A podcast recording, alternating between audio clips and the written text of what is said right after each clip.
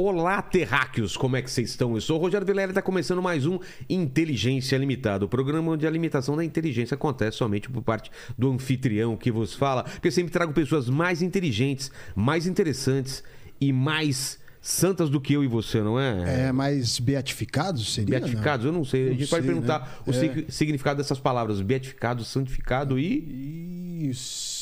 Sim. canonizado. Canonizado. Exato. Ele sopou pra gente, vocês viram? Ajudou a gente, né? Pô. Ô, ô, Lene, como que a gente faz hoje com o pessoal aí? Quem vai participar? Todo mundo? É isso aí, já tá lá na, na- no chat as regras. Todo mundo pode participar com pergunta, com comentário, aquele famoso jabazão pra ajudar a gente, né? É isso. Aí você se inscreve no canal, torna-se membro, já dá like no vídeo, já faz tudo isso, passa lá na loja pra ver as camisetas, os blusões e tudo mais. Fechou. E senta Lembrando que que a a gente gente vai. pegar as melhores perguntas sempre. Não dá pra É. ver todas, a gente escolhe as melhores. Exato, exato. Certo? Certo. Ô, padre, é... eu sei que. Putz, é pecado fazer isso. Pedir presente pro padre quando ele vem visitar a gente. Porque eu sou um cara interesseiro. Eu sei que é um pecado, não sei. Não é pecado capital ser. ser- não é a É, pecado capital é inveja, o desejo, não é? usura, o desejo, não. Aí ó, a gente tá confundindo tudo. É algum pecado capital ser, ser interesseiro. deve Interesseiro, ser, né? deve ser. É, Invejoso. Ganancioso. Ganancioso. Boa! O cara que é menos religioso é o cara. Ele não, ele não acredita em nada, o, o- o nosso amigo de bigode aí. Mas eu o- manjo. Mas ele manja. Que- Trouxe meu presente inútil pra colocar no cenário? Primeiro, uma alegria, Rogério, estar aqui Obrigado, com eu você. Obrigado, agradeço. Rogério Vilela. Obrigado, Leni. Obrigado, os Paquitos aí, como você chamou. Ó. É, vamos entrar no clima. Exato. E é uma alegria imensa estar aqui. Eu fico muito feliz, lisonjeado. E trouxe sim, trouxe um presente para você. Um presente inútil de todo o meu coração. Pegadinha do Um malandro. sino sem badalo. É, um silo sem badalo realmente é inútil, porque eu achei. Ele é bonito pro cenário, ó. Mas, né? Cadê, Cadê o badalo? Cadê o... É porque tem uma história, cara. Tem uma Qual é? história. Eu, eu entrei muito novo no seminário, entrei de 11 para 12 anos. E entrei com uma madeira embaixo do braço. E a minha vida foi regrada no sino. Nossa, 11 para 12 anos. é 11 muito para novo. 12 anos. Então era assim: é, tocava o sino, cinco minutos você tinha que estar perfilado. Tudo com sino era marcado? Era cinco minutos, você tinha que entrar na sala. Cinco minutos, você sentava para comer. Aí passava um tempo, tocava o sino, você tinha que ir para a capela. Aí tocava o sino, você tinha que. Rapaz, eu fiquei traumatizado com esse sino. Eu fiquei. Sino para mim era um trauma. Te, te lembrava es- essa rigidez. Essa né? rigidez. Mas eu agradeço muito a rigidez, porque é assim que a gente ganha disciplina.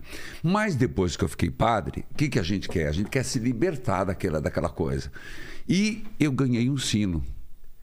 E lá em casa começaram com essa história de tocar sino. O que, que eu Nossa, fiz? tirou. Arranquei o badalo. Tirou o badalo pra não tra- trazer essas lembranças. Não trazer essas lembranças. Então, aí, Que claro, história maravilhosa. Hoje, hoje eu tô no Bate-Sino Sacristão, no meu programa de rádio, quando a pessoa fala bonito ou dá uma mensagem bonita, então toca o sino sacristão. Inclusive, quem estiver me acompanhando sabe que é isso. Tô nos eventos, tô vindo de Minas Gerais, é bate o sino sacristão. Mas esse sem badala aqui Pra fica lembrar dessa época. dessa época em que eu era regrado pelo sino. é. então, fica aí um presente inútil junto com Pô, as. Fica bonitão aqui. cara. Fica, Pendurar, fica né? bonito. Olha, É. ele depois pendurar por aqui, assim, ó. E, gente, você que não está acompanhando, é um charme aqui, viu, gente? Esse aqui é, uma. Pessoal que só tá ouvindo, né? Não tá vendo, mas é um, é um sino maravilhoso. Espero que seja banhado a ouro. Eu acho que não. né? Nossa, você não tem noção. Isso é ouro. é ouro puro. Ouro puro. Não fala isso que o Rapaz, Paquito vai derreter. É, o do que vai derreter pra colocar nos dentes, né? É, padre, eu, eu vou pedir uma licencinha pra gente falar do nosso patrocinador, pode ser? Hein, Lene? Claro, pode bora ser lá. também? Pode ser? Bora lá. Vamos lá. Gazeta do Povo já tá aí com a gente, né? Há um tempo já. já tá um né? tempo, já. Já é. É, então, então vamos falar? Bora. Vamos falar dela então. Ó, eu venho falando pra vocês sobre Gazeta do Povo e hoje eu vou contar uma coisa diferente, não é, Lene? Isso, isso, não. Olha, normalmente as empresas têm uma missão que tem a ver com o objetivo do negócio. A missão da Gazeta é a seguinte: estimular em cada um o desejo de ser melhor e de contribuir para o bem da sociedade. A Gazeta não é um jornal que quer dizer para você o que você tem que fazer. Ela quer que você descubra o que é melhor para você e para a comunidade a qual você vive, ou na qual você vive, ou em para qual, em qual. Em qual, vive. né? Né? Vocês entenderam? É gosto do freguês. Freguês.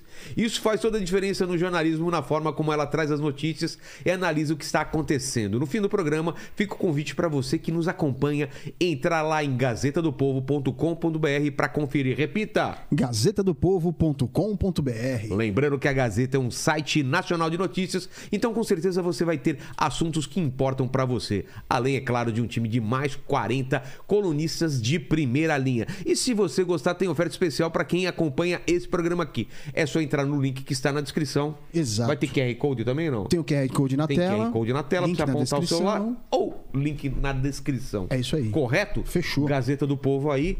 É nós. Vai colocando aí de vez em quando. Boa. Tá boa. bom? Vamos lá. Padre, é uma imensa satisfação pelo seguinte, minha mãe, co- coitada, ela, ela se tivesse aqui, né, Helene, já tava aqui, já tava tirando Tietando, foto, né? tietando, não, eu não conheço mulher mais católica que minha mãe. Minha Poxa, mãe é incrível de rezar o terço, de falar filho, de ter aquela sensibilidade de falar filho, aconteceu alguma coisa e aconteceu, ela falou, eu tava rezando e, e Deus tocou meu coração pra eu te, pra te ligar, de E eu espero oração. que tal mãe, tal filho, né? Ah, sim, sim. Você também. Eu, eu acabei. Eu, é, eu acabei indo pra igreja evangélica, mas Ah, não, eu. mas, mas é aquele negócio. Eu tô com a minha mãe, eu vou na, Eu não tenho esse negócio. Entendi, entendi. Vou na igreja católica, vou lá com ela. Deus de Isso todas não as separou a religiões, gente. né? É, porque às vezes a religião separa a família. Verdade. E isso é tão ruim, né? Porque a fé é a mesma, Cristo é o mesmo, né? Com certeza. Não tem que separar. Então, eu e minha mãe, a gente convive bem com isso, assim, e, e essa educação cristã que ela me deu, eu sou, sou grato a ela até hoje. assim. Que mar- que então, bom, que obrigado, bom. porque me traz várias lembranças. Assim, a gente pode até conversar sobre isso mais aqui, né? Com padre? certeza, eu estou aberto para a gente conversar sobre esses assuntos.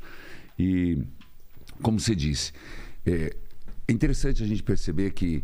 E o Papa São João Paulo II, eu vou chamar de santo porque ele é santo, apesar de você de ser evangélico, mas para mim ele é um santo e canonizado foi.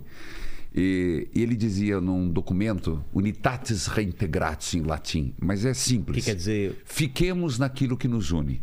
É bonito Exato, isso. olha que bonito Fiquemos isso. É. naquilo que nos congrega. Aquilo que nos separa, vamos colocar menos importância.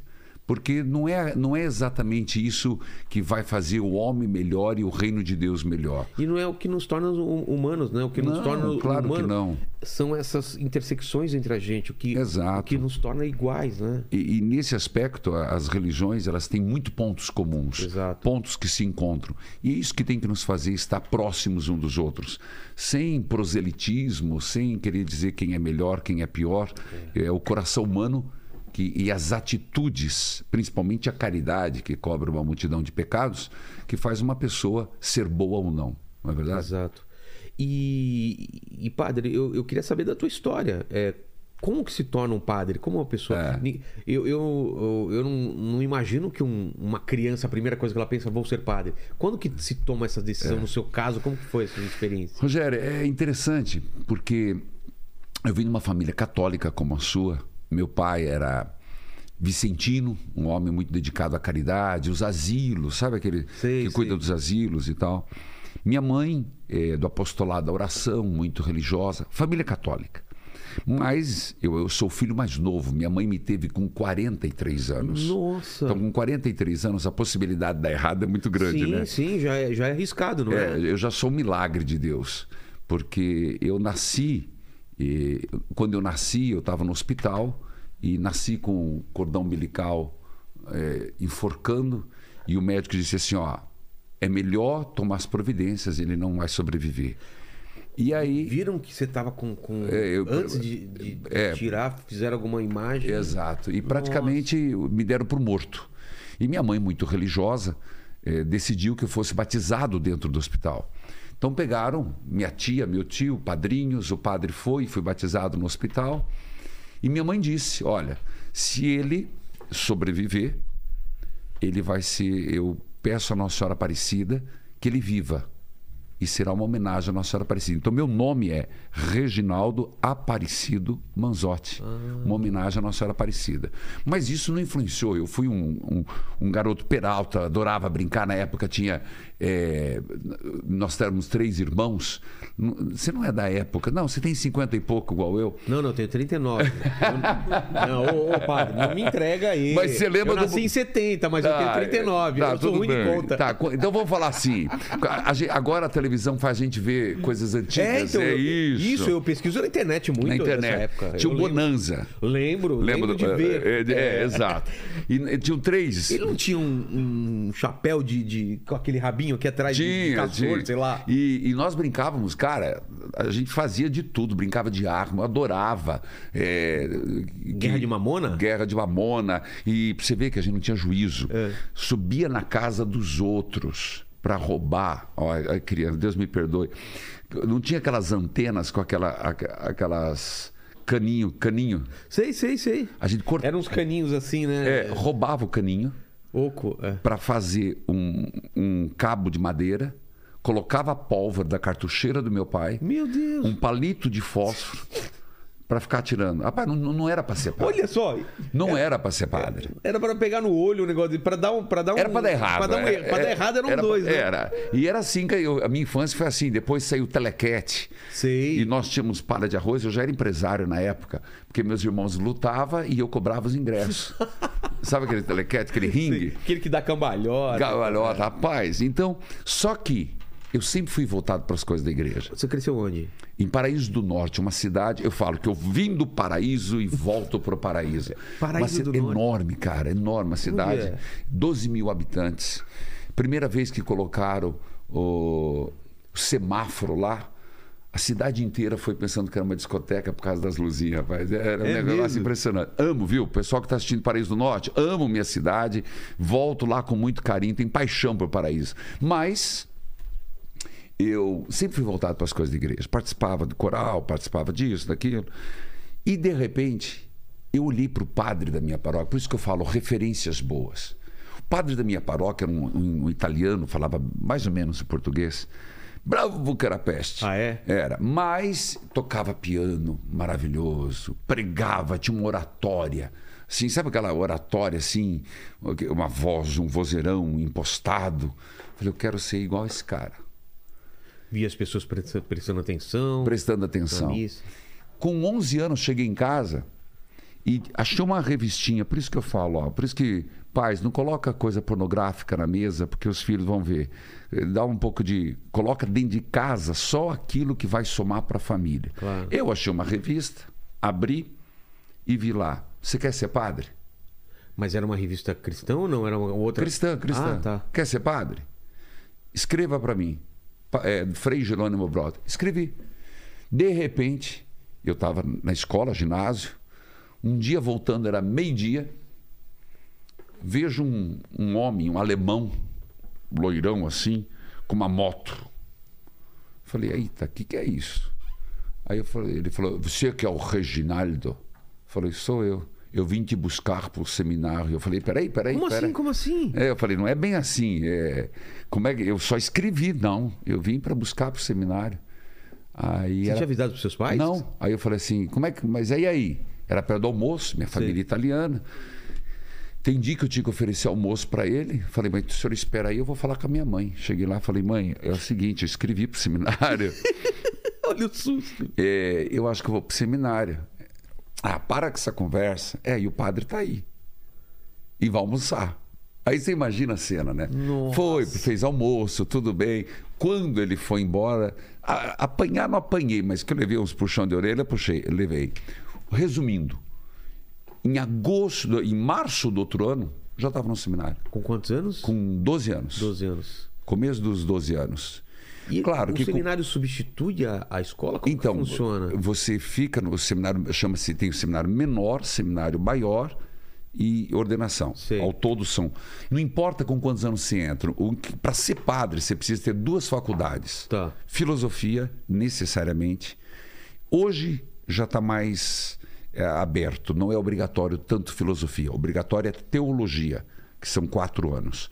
Mas como eu entrei antes, então eu fiz todo o meu ginásio, na época falava assim, o segundo grau dentro do seminário. Então, vivia no seminário e estudava fora. A gente não tinha aula interna. Estudava com o pessoal, estudava com jogos, na mesma idade. Colégio estadual, depois colégio particular, que era, mas não era interno. Entendi? Isso foi uma grande vantagem. Porque tem também, né? Tem interno. Mas eu não- eu- ainda bem que não foi interno. É? Porque, porque senão, se é interno, você começa a criar um mundo que não é real. Exato, você tá você se- é separado da É, sociedade, né? Não, e, e foi importante estudar fora, porque aí você tinha esse contato com pessoas da tua idade e não tem aquela limitação, você não pode falar com o sexo oposto. Não tem, não tem disso. É. Porque não adianta, você não adianta querer preservar a pessoa disso. Você vai ter que fazer o discernimento, né? E foi quando eu entrei no seminário e fiquei lá três anos, seminário menor. Depois passei para o segundo grau, que você vai falar, mas você sabia que queria ser padre? Eu diria assim, eu queria, mas eu não tinha certeza. Porque você não tem certeza É com mesmo. 12, 13, Ba- é. 14, 15. Mas batia uma dúvida no seu coração. Ah, sem dúvida, né? Até. Mas na sua cabeça era assim, eu vou fazer e se tiver que ser, eu vou sentir algum chamado? Era assim? Tinha Não, essa- eu já tinha um chamado. Já eu, tinha no- Eu dentro- só já tinha dentro de mim. Tá. Eu quero ser padre. Mas- Mas, mas- eu não sabia de- eu não sabia as Não, e, implicações. e da onde vinha também, né? Era uma coisa da sua cabeça? Era Deus que estava falando? É. Você tinha essa- esse discernimento? Não, não, não tinha. Tá. Aí, porque o discernimento é tanto meu quanto também da igreja. Claro. A igreja tem que ver se eu sou um cara que, que tem a ver com o seminário, se eu tenho indícios de vocação. Porque tem muita gente que entra como fuga. Então, é fuga por várias razões. Fuga da família, fuga de traumas, fuga Às vezes é fuga de uma violência de uma da viol- família, É, ou, de- não- Exato. Como antigamente, põe lá para uma desilusão amorosa. desilusão amorosa. Então, isso não presta. Eu sempre digo, ó, por- ficou- procurar ser padre por desilusão vai se frustrar e vai estragar a igreja e o cara vai acabar saindo. É verdade. Não aguenta, não aguenta. Então eu fiquei muito tempo. Então eu fui discernindo aos poucos. Aí veio a filosofia. Filosofia foi minha fase Che Guevara. É? Rapaz. Revolucionária. Revolucionária. Por quê? Porque você tem contato com uma liberdade de pensamento absurda, é isso? A filosofia faz isso, Ah, né? que legal. E aí eu, eu tive aquele lado esquerda forte, entende? De transformar o mundo, revolucionar o mundo. E, e você tem aquela imagem, quem é teu ídolo, Che Guevara. E aí, claro, Che Guevara e o Axl Roses eram os dois. Nossa, olha só, É. né? Che Guevara e Axel Rose no mesmo lugar. assim, No mesmo lugar. Não, rapaz, eu tinha É. no meu quarto uma bandeira do Che Guevara Sei. e do outro lado um pôster do, do, do, do, Do, do Guns Roses. É, Axel Rose. É, não, do Axel. Não, não, era do Axel Rose, mas era do Guns Roses. É. Aquela Tanto- com a arma, com, com a a, arma. com tanto, flores. tanto que se eu não fosse seminarista, eu tinha feito Tatuado. uma tatuagem aqui nas costas, da- que eu achava muito. Até hoje acho muito bonito. É bonita aquela Bonita. É. Então, aí, isso foi minha filosofia. Isso- Roqueiro, então? Roqueiro, gosto, rapaz. Olha. Faz bem. Faz bem. Eu acho que o rock faz bem pra Eu gente. acho também, né? Que não pode limitar, né? o- Não, porque eu sempre fui um cara muito inquieto. Eu sempre dizia, eu não quero ser padre por conveniência. Eu só vou ser padre se eu tiver certeza absoluta. Foi quando encontrei um padrezinho velho, me disse. Porque é uma relação muito duradoura, É né? a vida muito, inteira, né, A cara? vida inteira. Você não pode é, ir só pela por uma paixão, por uma desilusão, por alguma coisa e você vai como fuga, né? Não é uma dá. coisa que você tem que pensar, é a minha vida inteira que eu vou me de- dedicar a isso. É, igual, por exemplo, o pessoal diz, eu vou, vou comprar um cachorro, né? O pessoal diz, é, nossa, que legal. Você, você tem noção que vai viver uns quantos anos, né? Quanto vive um cachorro? 20, 30 20, anos, né? 22. Eu acho que no máximo 20 anos. 20 É, anos. até menos, é, né? até Então, menos, é, né? é um pouco menos é para a vida inteira e padre é para a eternidade, porque É. você é padre por todo sempre. Então a decisão tem que ser muito Não, bem é tomada, muito, né? é muito. E depois veio a teologia. Aí são quatro anos de teologia. Mas só para entender, a filosofia é uma coisa separada ou era uma das matérias? Não, filosofia é uma faculdade. faculdade inteira. Quantos anos? Quatro? Três anos. Três anos. Três anos. Então Nossa. você se adentra, Kant, você vai para Pascal, você vai para toda a história da filosofia, estuda muito. E por que você acha que, que a filosofia é tão importante na, na- Porque, no estudo? Porque ela, ela, ela é a faz ser- base. ela deixa de ser meio capial, né? Entendi. Porque a filosofia, você- não importa de onde você veio, a filosofia ela vai te colocando na essência do pensamento, ela vai te dando lógica, ela vai te dando Caminhos, raízes, né? Então ela vai te dando um, um conhecimento cognitivo grande. Então, com isso, você vai fazendo a sua, a sua estrutura mental. A teologia já é uma busca direta de Deus, teos, logia, estudo de Deus, que também aí te prepara para ser um bom padre. Mas a filosofia é muito importante. Mas a filosofia, é, os pensamentos, elas é, não necessariamente incluem Deus, né? Não, a gente estuda de tudo. Você estuda Nietzsche, você estuda tantos outros, até a negação de Deus, e faz parte. Por isso que mexe. Por isso que nesse momento há uma ebulição. A filosofia, na minha vida, foi um marco, um divisor de águas na minha vida. E quando, eh, quando eu comecei a tomar decisões e quando eu achei que eu não seria, ia ser padre. É mesmo? Não, Que momento que foi isso? Foi Durante o curso? Durante, o curso, durante o seminário. quê? Que- Ah, porque aí bem na época você se apaixona, Ah, vem tá. toda aquela fase. Eu, eu achei, ó, não, não é para mim. É, eu, Música. Música, eu sempre mexi com música. Aí eu gostava, como te falei, do Guns. Saía meio que no seminário, meio fora de hora, meio impropriada, para ir ver uns. Não ia ver o Guns N' É, Roses, mas já eu- pensou fazer uma, hein? uma missa com aquele. Lenço? Com aquele lenço, né? Falando assim. né? Fazendo assim, ó. É, muito massa. Ia ser demais. Aí eu ia muito para ver o, o Guns Cover. Né? Eu Ah, é, gostava. nunca- nunca- é bom? Tem, tem vários. Então eu gostava muito de ir. Então eu tive uma vida muito irrequieta. Tinha já é, nessa época a renovação carismática, que eu fiz parte da renovação carismática, Carismática. quando eu era adolescente. Então eu era eminentemente contra. Sério? Sério. Hoje eu sou da renovação carismática. Olha só, mas por que? Você achava que era muito fora do. do... Eu achava que a renovação carismática era um, um atraso, era uma coisa. A minha visão, até eu fazia. Eu tive uma experiência com a renovação que Ah, é? me tocou profundamente. Mas até então, eu era crítico à renovação carismática. Como eu era da esquerda, Ah. como eu era da teologia da libertação, então tudo que era.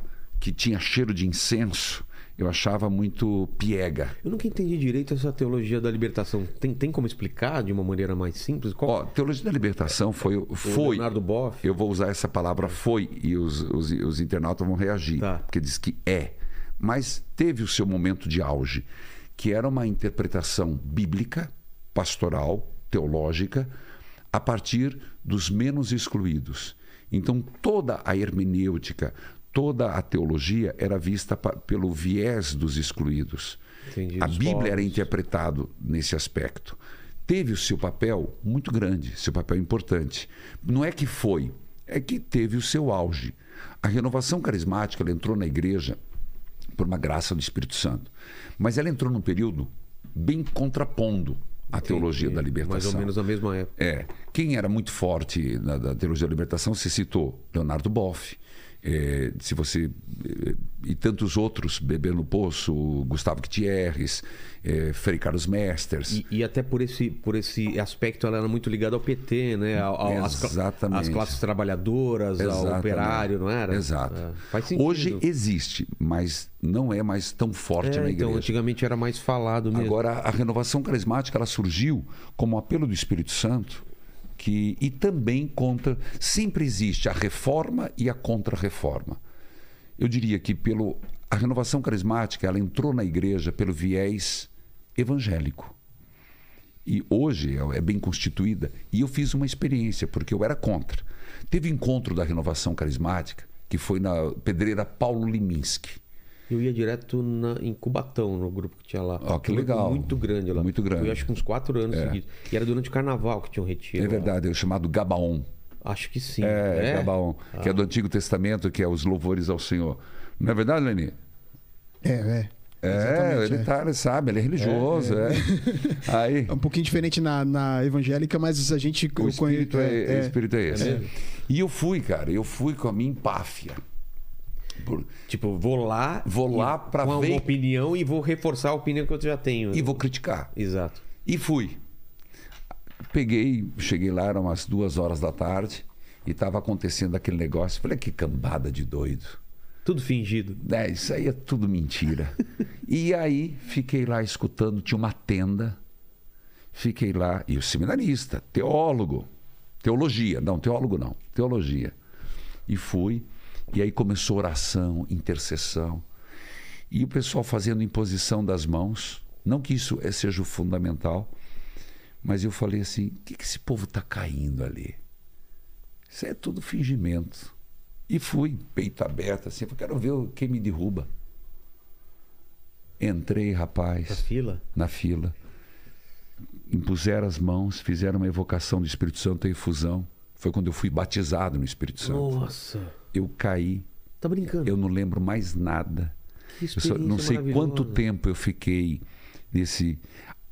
Saí dali revoltado comigo. Como é que eu caí? Decepcionado. E não mudou nada. Ah, é? Não, Mesmo calma. com essa experiência. Calma, calma. Que doideira. Você vê como eu sou, sou de coração Você é duro, cé- e cético, né? cético. Mas é bom um pouco de ceticismo. Aí, de repente, cheguei, fui- voltei para o seminário, voltei para a filosofia, para a teologia. Encontrei um padre, um padre sapientíssimo, padre que foi meu diretor espiritual, padre Artigas. E ele falou: calma, calma. O Espírito Santo não é instantâneo. De repente, eu percebi que as coisas começaram a mudar dentro de mim comecei a ter um fervor maior por oração. As coisas sociais já não, não eram mais tão interessantes. Eu me peguei rezando mais, com mais vontade da Bíblia, cantando com mais fervor. E aí encontrei uma pessoa, falou: Vamos num grupo de oração. Um grupo de oração. Eu falei: Grupo de oração, eu já rezo demais, rapaz. Eu acordo 5 e meia da manhã, que é meu trauma, o trauma do sino. Rapaz, pelo amor de Deus. Não precisa nem tocar o sino, já tá assim. 4 e 20 tocava o sino, se acordava um frio Curitiba. Eu falava, meu Deus do Ô, céu. Paquito, barulho de sino. Blim, blim, blim, blim. Esse aí tá muito fraquinho. Nossa. Blim, Lê, lê, lê, vai, vai. blim. Tim, din, din, din, din, din, din. Que Ensino japonês? Minha sonoplastia tá muito ruim, você viu, pai? Gostei. E aí eu, eu tocava esse sino, rapaz, um frio da peste. Eu, e tinha que ir lá rezar. Eu falei, "Ué, eu vou grupo de oração, mais do que eu já rezo. Foi quando eu fui na renovação carismática. Ah, E aí foi se confirmando. E a partir dali, minha vida realmente foi uma conversão dentro da minha conversão. E hoje eu digo, sou da renovação carismática, vivo o, meu, o batismo no Espírito Santo, que é algo muito forte. Mas no começo, como que foi para a igreja? O Papa é, é, foi contra? Teve uma divisão? Se era permitido, se não era? Qual é a história da Tudo renovação? que é novo, você tem que entender assim, a, a igreja, ela é mãe, mas tudo que é novo tem resistência. Padre cantar teve resistência. Hoje, por exemplo, eu Meu pai canto. me conta, padre, é, não é da minha época. Meu pai me conta que a missa era celebrada em latim Isso. e com o padre de costas. Isso, É? até, até 1900, perdão, é 50 anos do Concílio Vaticano II. Me ajuda aí, matemática. O- 50 o anos do Concílio Vaticano. II. Quer saber que ano que foi? É, Tá. eu acho que era 69, foi, dando- foi quando você nasceu. É, Mas. nasci em 70, então... eu, não, eu sou de 69, quis provocar você. ah, tá. Mas eu, eu acho que é por aí. Mas como que eu fiquei Por- nos 39 e você continuou? É, e aí, o, o, pa- o padre ficava de costa, né? Porque na verdade era assim: tudo para Deus. Então o ar- o altar estava aqui, ele, ele de costa para... Para o público. Por quê? Porque o importante não era o público. O importante é voltar-se para Deus. Entendi. O centro é Deus. Então, até nas indumentárias, os enfeites não eram, Eram na frente. diferentes? O enfeite era ficava atrás. atrás. Porque ficava nas costas. As casulas antigas, chamadas casulas romanas, que são as mais bonitas, por sinal. Porque depois também tudo cai no. no, né, hoje. Será que a gente acha isso na internet para colocar aqui na... na- As casulas romanas? Tem, tem muitas. Coloca casulas romanas. E o padre de. Costa. É. Quando aconteceu o Concílio Vaticano II, então o- o- duas, duas importantes decisões foram tomadas. Primeiro, a língua vai para o vernáculo, missa vernáculo, que quer dizer na língua onde Local. se celebra. Então esquece-se o latim. Estava na hora, porque ninguém mais falava latim. Né? A igreja também, a língua oficial era o latim, agora é o italiano, porque ninguém o, mais o fala. público participava ou ficava Domino quieto? vos combisco, não entendia nada.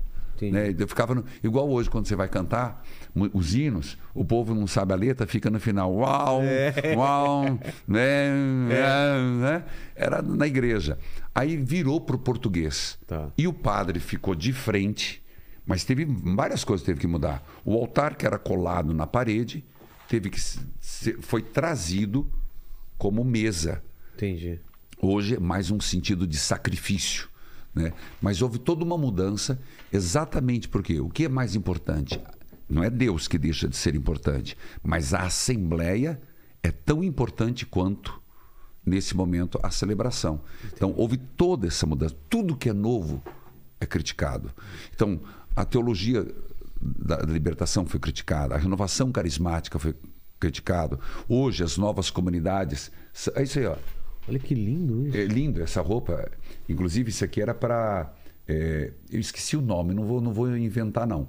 Esse que ele usa no braço. Eu, Ah, tem é um uma- braço que, que na verdade era era o objetivo de se enxugar. Até hoje eu não entendi com tanto brocado como é que ia se enxugar. É. Mas as roupas e atrás é a parte mais bonita. Esse é o coroinha. Tá. Então são as roupas é, romanas. E você então vai para a renovação carismática. Aí eu fui para a renovação carismática e fui ordenado padre em 95. 95. Depois que fiz discernimento, falei: não, é isso que eu quero para minha vida. Sinto que é isso que desejo e a igreja reconhece. Você realmente pode ser padre, porque tem isso também. A igreja reconhecer que você pode ser padre. Não é só não basta você querer, a igreja tem que tem, tem uma prova. Tem, chama-se escrutínio. que Que, que é é? assim, é, quando chega numa etapa, as pessoas, você e teus colegas recebem perguntas se você é uma pessoa que tem disciplina, se você não tem desvio de moral, se você é uma pessoa que reza. São perguntas do escrutínio. E os colegas respondem. E é levado em conta para o bispo dizer: não, o primeiro, o, o reitor, esse cara tem, tem indícios vocacionais. Ele, tem, ele expressa indícios de que é chamado por Deus. Então a igreja diz: nós reconhecemos a tua vocação. E se a pessoa tem todos esses requisitos, mas ela não tem o dom da palavra, ela não Aí dá um sabe falar. jeito. Aí é mais fácil. Mais fácil. O problema é se ela não tem. Por exemplo, se um cara de antemão eu não aceito viver o celibato, cara, não, Ah, aí não não- adianta. não Não adianta. É, Apesar de que eu acho que o celibato é um valor, mas é inevitável no futuro ter padres casados. Também acho, né? É, eu- abrir mais o, o eu- leque, né? É, apesar que é um valor, é um grande valor. O padre não casa. Valor significa o quê? Existe uma mística. Por que não do celibato? Porque é, não tem problema que nós estamos misturando todas as conversas? Não, aqui é assim mesmo. Porque nós estamos indo para um lado e Depois você me ajuda pra gente voltar. Tá bom. Porque Só, só para lembrar, a gente vai, vai- tem que voltar pra, pra sua ordenação, né? para minha ordenação. Então vamos lá, ordenação. Brincadeira. Não é sério, você ajuda também, né, Lene? Por quê? Porque muita gente pergunta: por que, que padre não casa? É. Ah, é porque a igreja não quer dividir os bens. Sempre ouvi isso, né? É, a igreja. Isso aconteceu no ano passado. É, do- a igreja ela está preocupada com a, a questão hereditária. Não, não tem nada a ver. É verdade que São Pedro foi casado. Biblicamente, São Pedro foi casado. Tanto é que Jesus, no determinado texto, vai lá, sai da sinagoga e cura a sogra de Pedro. Ela está com febre alta, cura e ela põe-se a servir. O que aconteceu com a esposa de Pedro, a gente não sabe se ele ficou viúvo ou ele abandonou ou deixou. E ela concordou para seguir Jesus Cristo. O fato que ele era casado. No início, nosso Senhor foi celibatário, São Paulo foi celibatário e muitos apóstolos foram celibatários. Mas na história da igreja não era obrigatório ser padre casado. Era uma orientação. Não case. Os bispos, episcopos, necessariamente tinham que ser celibatários, já no início da igreja. A decisão de padre não casar oficialmente lei foi em 1500 do Concílio de Trento. Muito recente. Tem uma, tem uma passagem de João, né? de Paulo ou de João? Não, de Paulo, né? Que ele fala que. Melhor não casar. É, melhor não casar. É, coisa que assim. existe é, pessoas que são eunucas, é, perdão, muitos sobre o casamento. Senhor, é melhor não casar. Jesus, Jesus também vai dizer isso. Uns não podem casar por natureza, Por natureza, em que sentido? Não nasceram para casar. Ah, tá, tá, tá. Tá. Entendi. o Lene talvez seja essa pessoa. É. Talvez. Outro. Não, mas não é só, eu acho que não é só uma questão de homoafetividade. Eu Ah, tava falando disso? Eu achei que era pessoa que não odeia o casamento mesmo, Não, que é contra. eu- é mais desse lado. Ah, tá. Mas eu digo que tem gente que não devia casar. Eu sempre falo nas minhas pregações, pelo amor de Deus. também acho que não é Tem homem mundo, que não, não. deve É. casar, mulher que não deve casar, porque só vai fazer o outro infeliz. Então eu vejo um pouco mais amplo esse aspecto. Entendi. né? E digo, gente, não case, é melhor solteiro, solteiro do que mal acompanhado. Eu Segundo, os eunucos. São Eunucos, feitos pela mão de homens. Eram os. Jesus falou, os aqueles que eram castrados, Entendi. que era para cuidar das, das concubinas dos reis. E o terceiro, por causa do reino. Por causa do reino, aqueles que se abdicam, sublimam a sexualidade para se seguir. Jesus Cristo. Entendi. Mas 1.500 que foi oficializado para padre não poder casar. Hoje, eu Só 1.500? 1.500 oficializado, Conselho de Trento. Mas eu digo para você hoje, é, eu vejo, eu não conseguiria ser casado. Por quê? A minha vida, olhando para mim, é, eu sou tão dedicado 24 horas, 25 horas por dia ao meu trabalho que dificilmente se encaixaria uma pessoa do meu lado. Você tem uma benção muito grande, que é que você não tem sogra, né? não é? Pensa bem. Mas tenho sogro. Ah, é, é verdade. A minha esposa é linda, sem ruga, sem mancha, mas o sogro é bravo. Sogra é bravo, é demais. Mas voltando. Mas no futuro, eu acredito, e o Papa Francisco beirou isso. É mesmo? É, de se- ser ordenar, não é retroativo. Claro. Que foi uma coisa da minha ordenação. Eu achava assim, ó, o padre vai poder casar. Vamos adiar mais um ano para me ordenar. Vamos adiar mais um ano para me ordenar. Eu acho que vai sair, eu acho que vai sair. Não, não é retroativo. Se hoje viesse nomeação de eh, casamento de homem de homens casados, é a palavra, homens casados. Tá. Quem já é casado, como na igreja ortodoxa. Então seriam homens casados ordenados padres, mas não padres que já são poderem Ah, entendi, casar. entendi. Mas eu acho que isso, creio que isso é algo inevitável, apesar de que ser casto é algo que eu vejo grande virtude. Você realmente foca suas energias em todo o seu trabalho em Deus. É o que eu vivo hoje, focado em Deus. Mas claro que imagino que teve na tua preparação essa dúvida também, pô, eu vou ficar a vida inteira sem poder Ah, casar. namorei, cara. Então. Namorei e, e era- me apaixonei. Eh, lembro, lembro dela, lembro do nome, não vem, não ao caso, hoje deve estar casada. Mas eu fui apaixonado e achei que naquele período eu ia deixar de ser, ia deixar o seminário para ficar com ela. Porque eu tinha um sonho de constituir família. E fiquei naquela balança. Peraí, e agora, como é que vai? né? A paixão falando de um lado, o desejo de família falando, e de repente abrir mão para ser padre. Pesou pra caramba. Pô, imagino. Então foi ali, naquele período, filosofia, teologia, você Aquela entendeu? briga de cérebro coração. É, e aí foi quando pesou mais forte o seguir ser padre. E não me arrependo. É. Se eu nascesse de novo, eu padre seria de novo, porque sou muito feliz como padre. Inquieto, mas feliz. Inquieto no sentido, eu estava brincando que eu sou um cara que gosto, eu estou sempre fazendo. Quer, quer ver o feliz? Me mostre mapa e números de nesse trabalho que eu faço. Ah, tá. Porque eu tenho um trabalho que é de evangelização, evangelizar pelos meios de comunicação, todas as formas. Então, eu gosto de números, o quanto nós estamos atingindo, quem nós estamos atingindo, qual classe nós estamos atingindo, A, B, C, qual a faixa etária, que estado, onde isso, onde aquilo. Então, isso faz parte da minha vida, essa inquietude e ânsia de evangelizar. E você imaginava quando, quando você for ordenado que você ia chegar tão longe assim? Porque não existia internet, não, não tinha essa Não, coisa das redes tinha. sociais. E hoje em dia a capacidade de você chegar em um lugar que você nem imagina, né? É. Você não imagina uma ilha, um lugar afastado que alguém está escutando É. a, é, a tua pregação. Aí voltamos a, a- lá à ordenação. Exato. É, 95, fui ordenado padre. A palavra é fui, porque é a igreja que ordena. Tá. E de repente, eu não contei um detalhe, eu era carmelita. Carmelita era, vai complicar um pouco, mas eu era religioso. O que é um religioso? É como franciscano, carmelita. Então você vive na comunidade. Hoje eu não pertenço mais a uma comunidade religiosa, É, Essas comunidades, elas têm regras regras? É? muito, muito rígidas. E você vive muito vida comunitária. E eu não tenho muito paciência para vida comunitária. Mas o Por que é exemplo- uma vida comunitária? Por exemplo, eu tenho que dar satisfação. Tinha um quadro que eu tinha trauma. É, Reginaldo, hora que saí, onde fui, que hora voltei. Então, Nossa, é, é- porque tem seu valor. entendi. Tem, tem seu valor, porque é, é santificar-se na proximidade.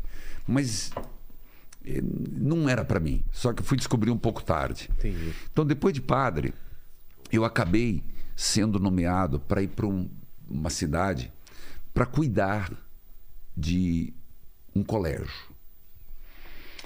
Colégio classe média alta. Fui professor, me gosto de, de dar aula. Minha aula, eh, minhas coisas. Inclusive, eu nem fazia chamada, porque o pessoal ia. não precisava. Não, porque o pessoal gostava. Eu sempre preparei muito bem. Mas tinha algo mais. Só que a comunidade, ela tinha uma linha muito voltada para ela. E eu comecei a me frustrar. Comecei a falar, mas cara, eu ser padre para cuidar de filho de rico, Tinha uma escola, né? é, não era Não é bem que você isso que eu queria. E aí comecei muito cedo, com três anos de padre, comecei a não questionar minha vocação. O que, que eu ia fazer do ser padre? Entende? Para que lado que eu ia? Ia estudar, ia para Roma fazer uma especialização, ia para alguma universidade, faculdade, fazer um graduado, um mestrado, um doutorado. Mas não era isso. Tinha acabado de sair da faculdade. Eu sabe aquela gana que você tem de eu tenho que fazer alguma coisa. E aí foi que São João Paulo II falava três palavras que me impressionava muito. Ele dizia assim: evangelizar com novo ardor, evangelizar com novos métodos. Eu falava, caramba, velho, eu saí de uma teologia, aprendi Bíblia, aprendi pastoral, aprendi tudo, mas eu não aprendi o que que é esse novo método. O que, que ele está falando? Te juro que aquilo começou a me dar angústia.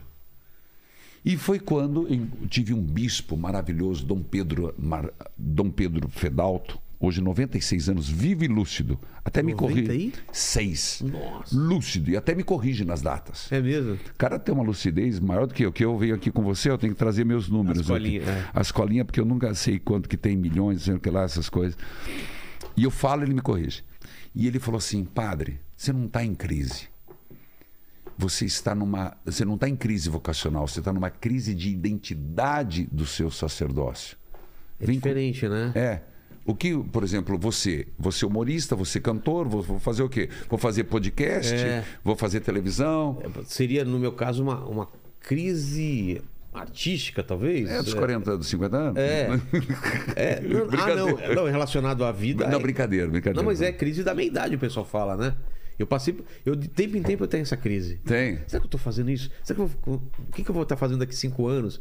Tem essas crises, É. assim. Eu, eu, eu, na época, estava muito novo, estava com 20. Eu me fui ordenado com 25 anos. Ah, não, ainda não dei tempo. Não. Lá para as 30 e pouco. Era uma crise do que. Como conduzir meu, meu Você sacerdócio. vendo já o que você ia fazer pro resto da vida, né? É. O O resto que, da que eu vida. quero fazer? Pra... Ser padre, eu vou ser padre o resto da vida. O que eu estou fazendo, aí era o questionamento. Ser professor, Tá. ser isso, ser aquilo. Foi quando Dom Pedro me chamou para Curitiba, que eu não estava em Curitiba. Cheguei lá, ele me colocou num bairro de uma periferia, mas querida, é o meu primeiro amor. Cinco anos que eu vivi ali, é, paróquia de São José Operário, em Pinhais. Uma benção. Perto do aeroporto lá. Não, não, do, do outro lado, perto do é, aeroporto é São José dos Pinhais. E- ah. Pinhais é perto de Piraquara. Perto, Ah, não é? Ah, tá. É. E foi uma benção. Um povo querido, um povo animado. Só que, para para pensar, o povo não ia para a igreja. E aquilo eu ficava agoniado. E não é que eram evangélicos. O povo não ia para a igreja para lugar nenhum. Ficava em casa. Falei, cara, o que, que eu vou inventar? Tinha uma. De uma torre. Comprei daquelas cornetas potentes. Sabe aquelas cornetas potentes? Mas daquela assim. E aí, ó? Botei o sino. Ah, Abriram a até- vingança. É, abriram até processo comigo no domingo, porque eu, sete e meia da manhã, eu comecei a tocar sino, pro povo vir pra igreja. E tocava música religiosa. Porque o povo vinha pra igreja, vamos cantar! Gente, pior coisa, coisa desanimada. Eu pensava assim, ó, eu, eu sou palmeirense com a graça de Deus. Você vai num jogo, você vibra. Ah, ah. Aí você vai na missa ou vai no culto e fica lá com aquela cara de leso. Pelo amor de Deus, gente, não reage. Falava, não, tem alguma coisa errada nessa história. Foi quando eu gravei meu primeiro CD. Meu primeiro CD eram só músicas religiosas. E ainda, eu não sei cantar até hoje, né? Mas na época eu cantava assim, ó. é, Deus está aqui nesse momento. Sua. Por quê? Porque a gente cantava a música lírica do seminário, tudo gregoriano. Salve Regina, Mater Mise. E eu achava que era cantar, era isso. Gravei meu primeiro CD. Colocava na corneta lá, rapaz. E o povo começou a vir. Ah, é? Começou a vir. Vinham na missa e cantavam as músicas. Me deu clique. Ninguém falava de padre cantor, ninguém. Era padre Zezinho, mas padre Zezinho. Padre Zezinho, meu Meu queridíssimo abraço, Padre Zezinho. discos. É. E padre que cantava não tinha, assim, muito forte. E eu falei assim, Padre Zezinho é vivo, hein? Padre Zezinho é vivo. Poxa, 80, precisava achar, eh, um 80 jeito- um jeito de anos. trazer ele aqui, né? É, queridíssimo. Nossa, eu lembro muito das músicas dele. É um demais. Aí foi quando eu falei, cara, saquei. Posso entrar pela música. Gravar para o povo cantar, trazer para a igreja. A missa virou uma coisa maravilhosa. Aí, primeiro, segundo passo, botei guitarra. Só os evangélicos tocavam Nossa, guitarra. né? Na igreja católica não, Não tinha. tinha. Botei uma E até guitarra. o preconceito, né? Preconceito, por quê? Porque era coisa, ainda mais na época do QR Code, QR Code é coisa que é, é aquelas, como é que chama? O que? É, que- é, código de Código de barra. Código de barra, foi bem naquele período que era Sei. coisa da nova New, New Ah, Age, é? nova era. Marca da besta. Lembra da? É, Lembro. Rapaz do céu, vivi Enya. tudo aquilo. É. Eu lembro bem. É. Porque, pô, eu lembro de. É, eu, no máximo um órgão, né? Um É. pianinho, alguma Cê- coisa. a- quando eu botei a guitarra, o povo se Nossa. revoltou. Aí botei bateria. Aí acharam demais. Aí eu botei o carrão, né? É, o Pra carrão ficar um pouquinho mais menor. acústico, é. É, voltei na bateria. Resumindo, encheu a igreja, fomos para as capelas. Aí falei, vou lançar o segundo, segundo CD. O primeiro CD foi um adventista que me guiou. Um cara muito bom. Nunca vou esquecer disso, um evangélico. Só que ele me levou para a igreja batista, hinos batistas. O segundo, eu já peguei alguém do meio da MPB. O segundo CD. Hoje eu, eu gravei o quê? Deixa eu ver aqui na minha colinha. CD, 15 CDs. 15 CDs. É, então, aí eu fui melhorando, entende? Aí eu fui alguém fazendo direção de voz, alguém. E deu certo. Nesse período, chegou um cara e falou assim: ó, que tal você fazer uma missa na TV? TV, TV Aberta? pública. Ah, TV pública. Ah, mas Tipo- aberto, aberto. Tipo TV Cultura. Tipo a TV Cultura. Tá. Falei, missa na TV? Bora lá. Cheguei lá, pegaram os melhores corais para cantar na missa. Eu falei, estragou. Putz, perdeu a essência. Começava a missa aqui. Hack de Moses, não sei o que lá. Eu falei, gente, não, não. Vou montar uma bandinha. Eu não podia chamar banda, chamar ministério. Até hoje chama minis- ministério. Ministério. Para não pegar mal. Levei minha, meu ministério. Fomos lá fazer a primeira missa. Descomungaram, né? Descomungaram. Esse padre é do Padre Janho. roqueiro aí, ó. Esse padre é roqueiro. É. Né? E ainda eu tinha uma mania que tem um, eu tenho um guitarrista bom pra caramba. Eu falava assim, qual a música o padre gosta? hein? E ele fazia tananana, do, do, do trechinho do? Guns. Ah, Rapaz, fazia? No meio da música? É, no meio da música. Nossa! É isso aí, rapaz. Eu, é claro, é o- Axel. Cara, você não vai acreditar. É o, é o, é o faro. Eu não enxergo o que eu tô. Não, não. É o, fa- o faro de. De Axel Rose. Ah, é? Ah, legal, Foi um legal. prêmio que alguém recebeu e trouxe É que eu tava olhando ali no. no- é. Aí, bem legal. Aqui, ó. Dá pra ver Ah. aqui? Ó lá. Legal, O legal. melhor do Brasil. O cara tá, tá Gostei figuraça dessa. aqui, né? Olha aqui. Massa. Bom, aí o... comecei com essa missa.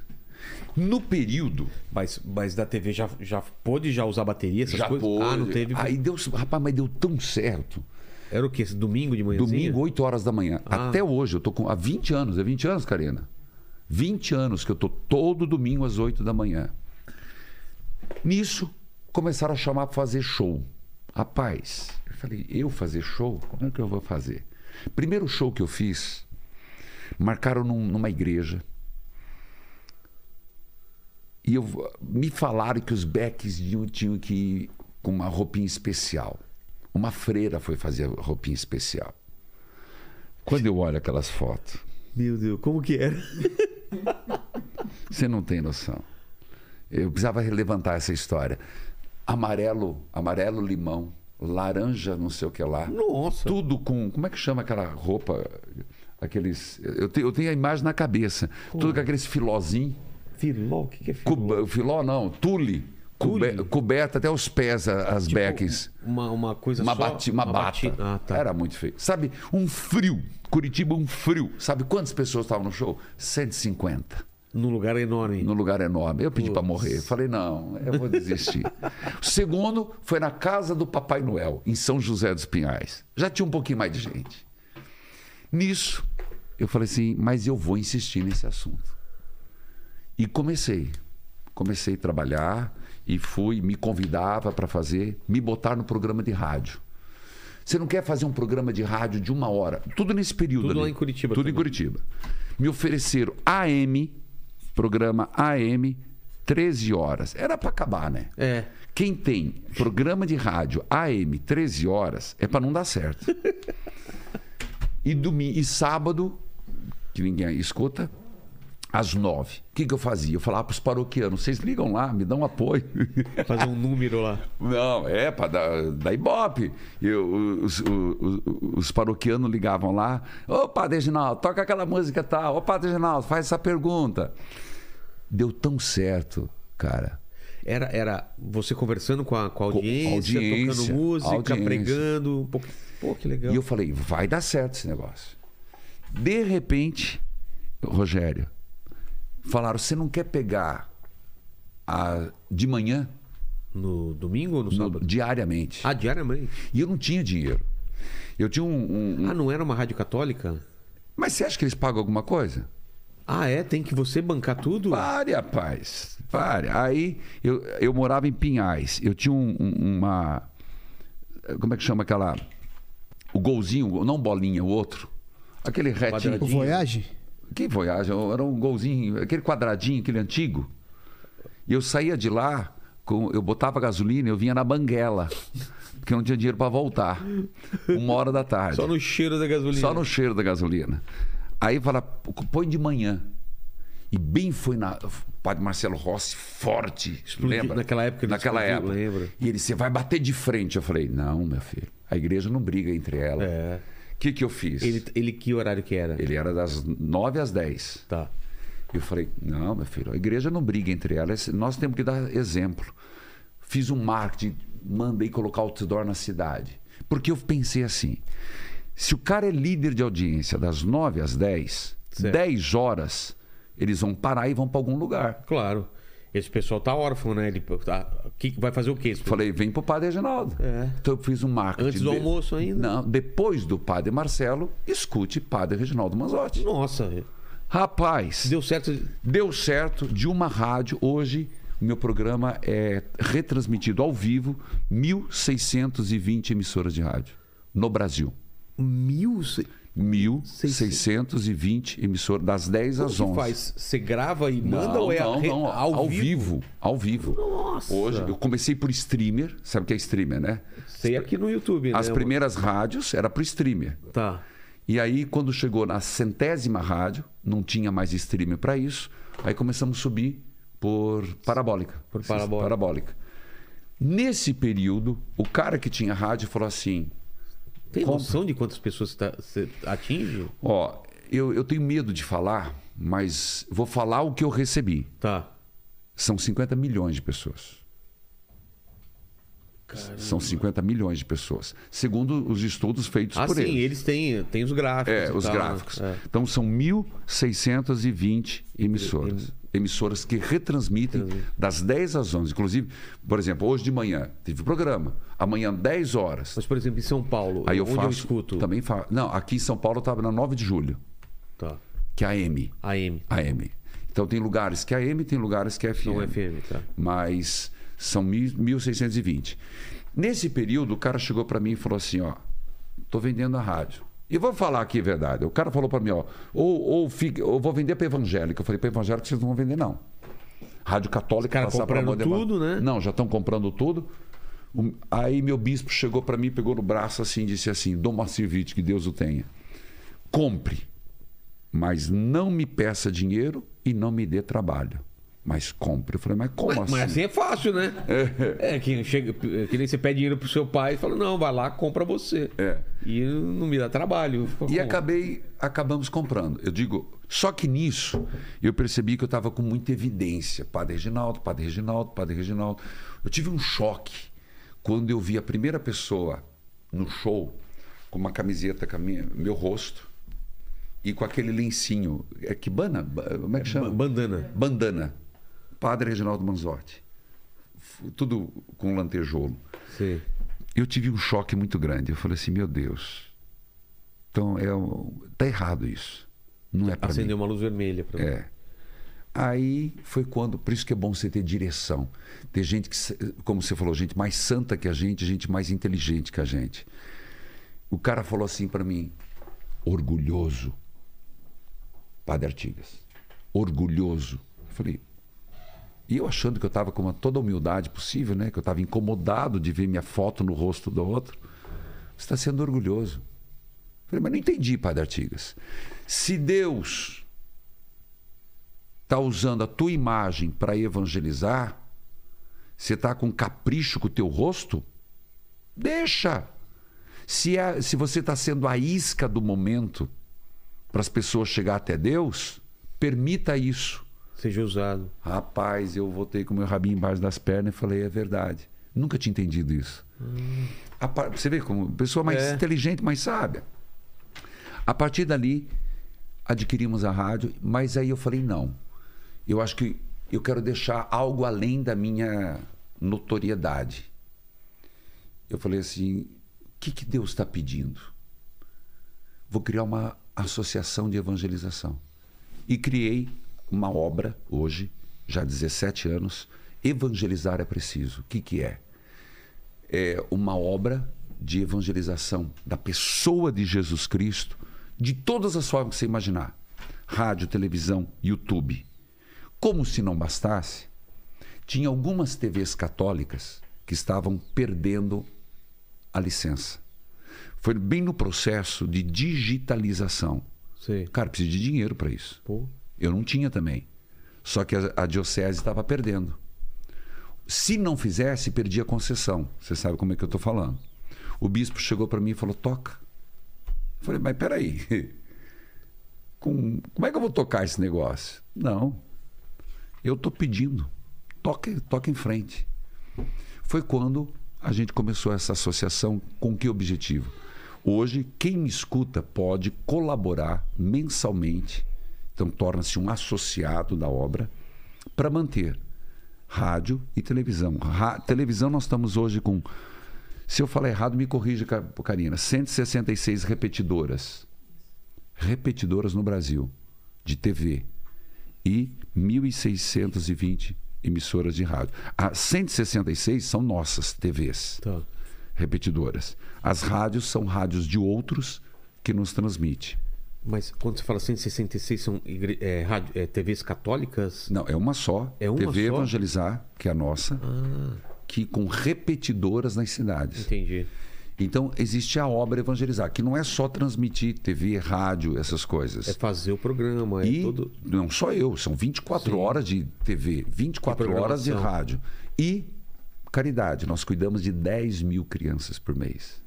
Acredite, 10 mil crianças por mês são assistidas por nós. Hospital, casas de idosos.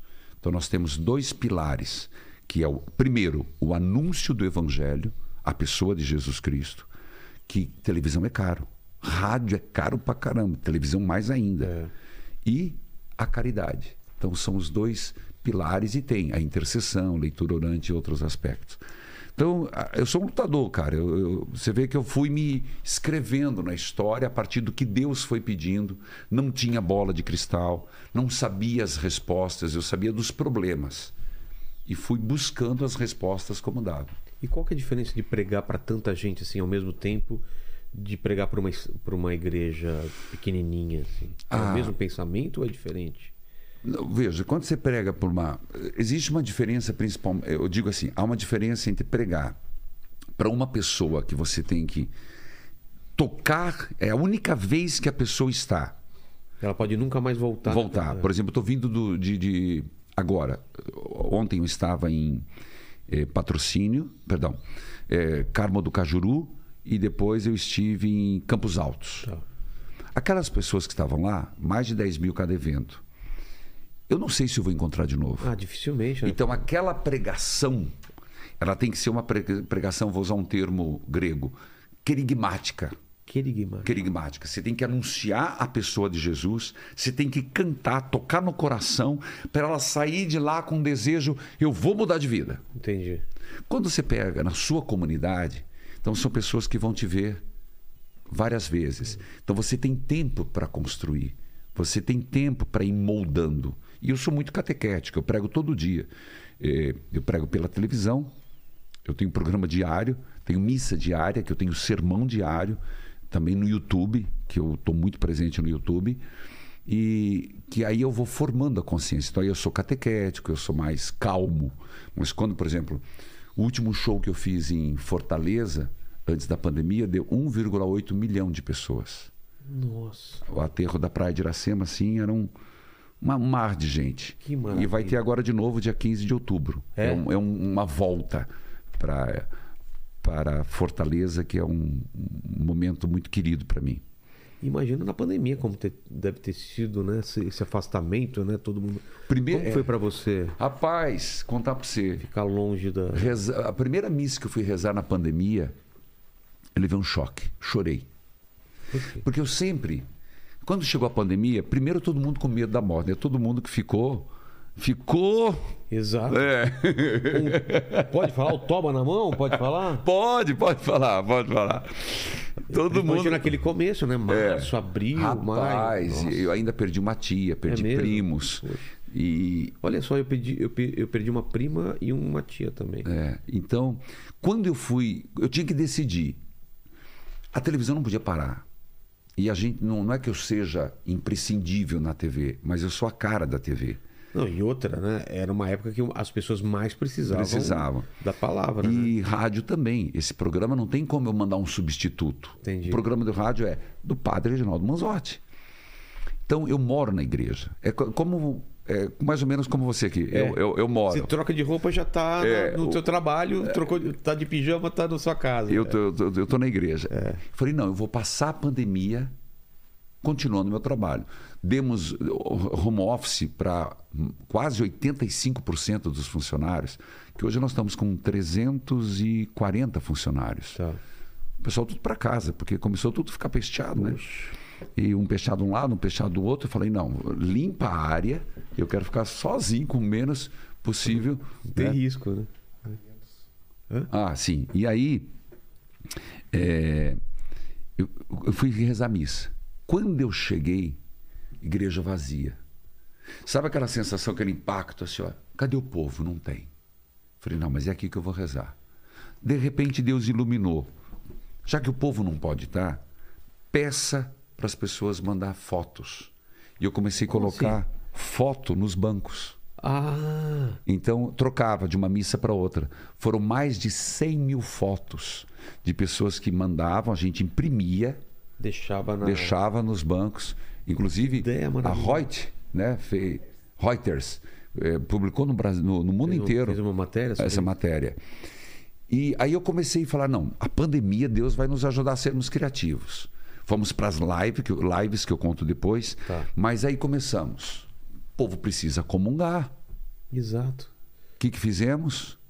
Drive-thru. Drive-thru de comunhão? Como assim? Exatamente. O que, ó, Ia você- passar, tipo, moto? Não, como, escuta, escuta, Olha. escuta. A Colocamos. ideia foi sua ou... Foi. Colocamos o rádio Tá. tocando a missa. Ou, ou música religiosa. Certo, o pessoal acompanhava pela a rádio. televisão também. Tá, Eles vinham no carro, em fila, Com o rádio ligado. rádio ligado, rezando, baixava o vidro, recebia a comunhão e depois ia embora. Então foi a forma que, nós legal. tínhamos de atender. Depois, outra iniciativa. Como Na- ficou? Drive-thru? Drive-thru. Não, mas tem- tinha um nome? Drive-thru? Não, não, Ah, ficou é, isso. Drive-thru. Ficou isso. Depois tivemos uma outra iniciativa que foi maravilhosa. Toda iniciativa da pandemia. Que foi na Padreira Paulo Liminski. Sabe qual é? Sei. Eu fiquei em cima do palco. O povo chegou com o carro, estacionou, participaram da missa dentro do carro. Que nem teve show também de comédia de drive-in, assim, com os, os. Drive-in, né? Mas o pessoal buzinava, Buzinava, dava. Eu falava, ué, porque eu queria saber se eles estavam dormindo dentro do carro. Exato. né? Pelo menos era assim, amém. Amém, pessoal, amém. Amém. É, amém, amém. Dando sinal de luz. Foi muito legal. E a grande sacada, e foi aqui do, do- do nosso colega Murilo. A gente tem que dizer por quê. Porque foi quando o primeiro sertanejo fez uma live. Eu lembro, explodiu, né? É, e aí. Foi, você lembra, Lene? Não lembro. Foi o Gustavo Lima, não foi? Pode ser. Gustavo Lima. Foi? Gustavo Lima? Aí o rapaz falou assim: vamos fazer uma live? E qual motivação? Arrecadação de alimentos. Boa. Rapaz, eu tô com o número aqui, ó. Eu sabia de cor. Nessas lives so- solidárias, 830 toneladas de alimento, quase um milhão de alimentos. Que não ficou para Curitiba. Foi distribuído? Nesse período aconteceu tragédias, Recife, aconteceu Minas Gerais, mandamos para Amazonas. Então, todos esses alimentos foram mandados para comunidades, etc. Então, as lives foram assim um momento, um ponto altíssimo de evangelização, um momento altíssimo de caridade, um momento altíssimo de entretenimento, porque o povo ficava em casa, entretenimento sadio. Claro. Então nós fizemos festa de São João, nós fizemos live das mães, live dos pais, fizemos, olha, foi live do- do- de Natal.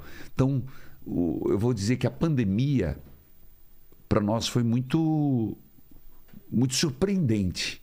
Não foi boa. A pandemia nunca foi Claro. boa. A Covid não é boa. Mas a gente, com a graça de Deus e uma equipe muito boa, a gente conseguiu se reerguer, eh, faz- surpreender o povo com criatividade. E o que, que você acha que foi essa, essa pandemia? E é, é- é- você vê como uma forma de, de- das pessoas realmente uma chance das pessoas se aproximarem da- das outras, porque a gente, como o caso o seu caso, o meu, a gente perdeu pessoas queridas de uma hora para outra, né? Muita gente deve ter se aproximado da religião ou se afastado pelo mesmo motivo, né? É. O que, que você viu na tua igreja? Olha, eu.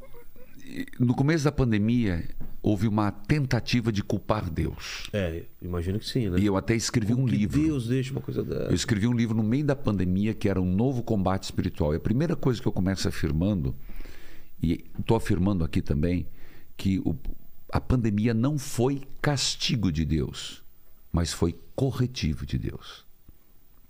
Castigo significa que Deus, estaria, Deus teria mandado. Entendi. Deus não mandou a pandemia. Deus não quer a- o sofrimento. Deus é pai, caramba. Deus tem um amor pelo ser humano tão grande que ele jamais iria permitir que isso acontecesse. Não, iria querer que isso acontecesse. Deus permitiu. Por que, que ele permitiu? Por causa da liberdade da pessoa humana. A pessoa é livre. Claro. O ser humano é livre. E o ser humano está cavando a sua sepultura se não acordar. Então, Deus tá, permite certas coisas, por mais que ele chore. Eu sempre penso assim: acho que Deus, de certas horas, chora de ver seus filhos tão desobedientes. Então, Deus não mandou, mas Deus permitiu.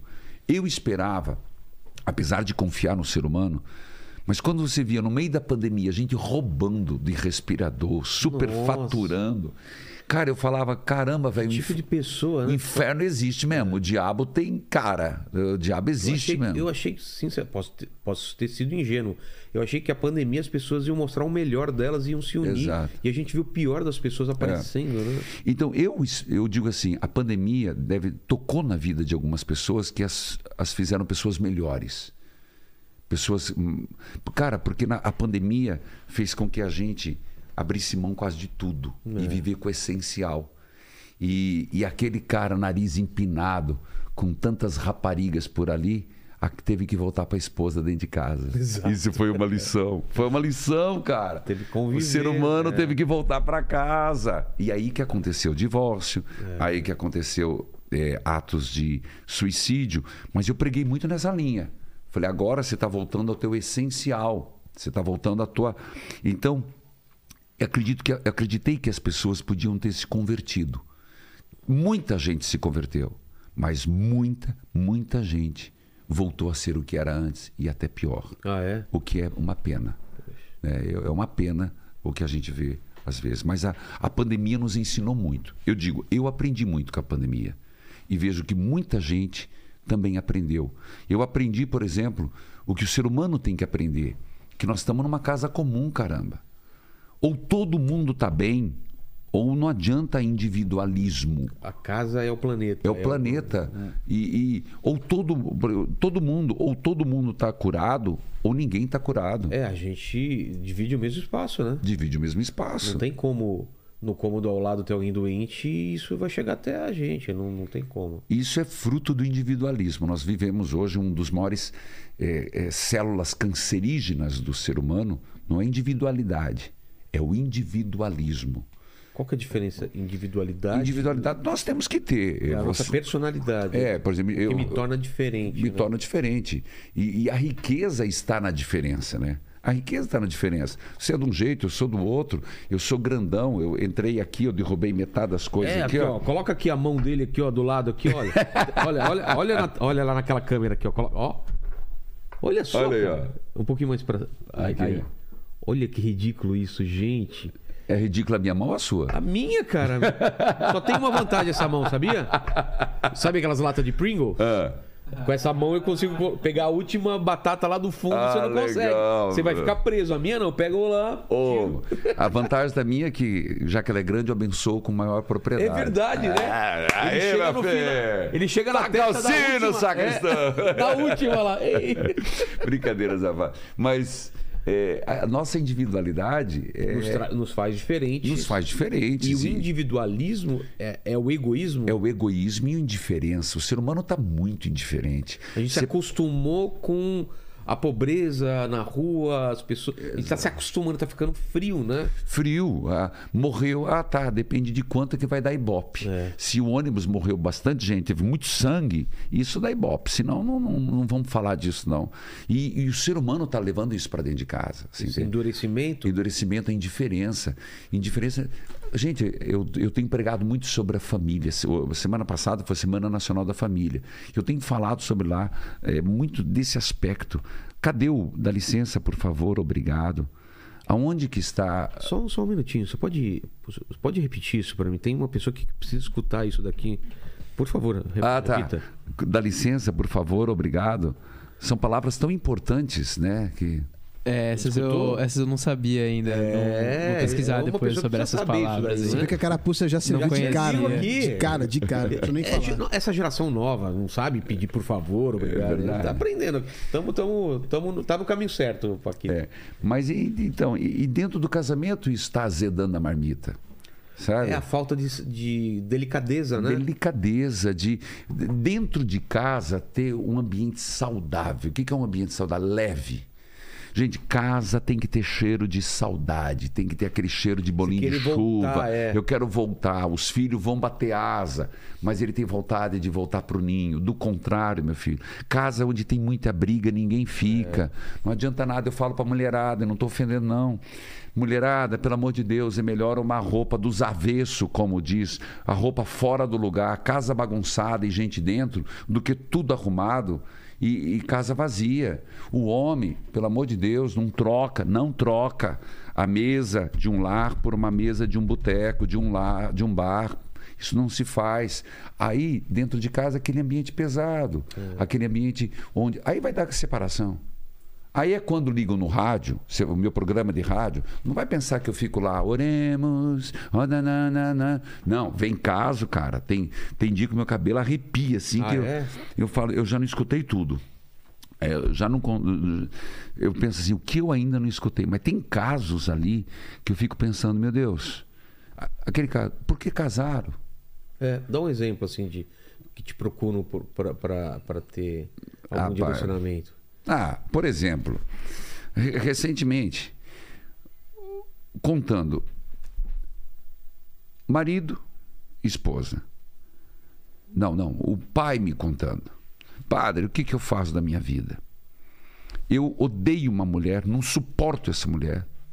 Porque ela era casada, eu tenho dois filhos, casado com o filho mais velho, e de repente foi para dentro de casa, o mais novo se engraçou com ela, e ela ficou com a ele ficou com a cunhada, engravidou. Nossa, já, já me perdi. Peraí, peraí, peraí. É. Como que é? O marido e a mulher, O, o- o pai dizendo, o, o pai o pai dos filhos, dos filhos, tá? diz- disse assim: não sei o que fazer. Eu odeio essa mulher e amo minha neta. Eu falei, O- Odeia a mulher dele. não, odeio a mulher, a, a nora. Ah, Nora, tá. a Nora.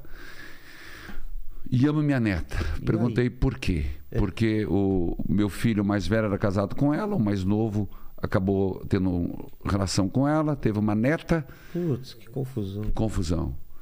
Primeiro, valor de valor família. É. Começa ali, os valores. O diabo tem duas coisas que o diabo quer destruir no mundo. Acredite. Ele não pode contra Deus. O diabo não pode. Então ele pode contra quem? A criatura mais amada de Deus, o ser humano.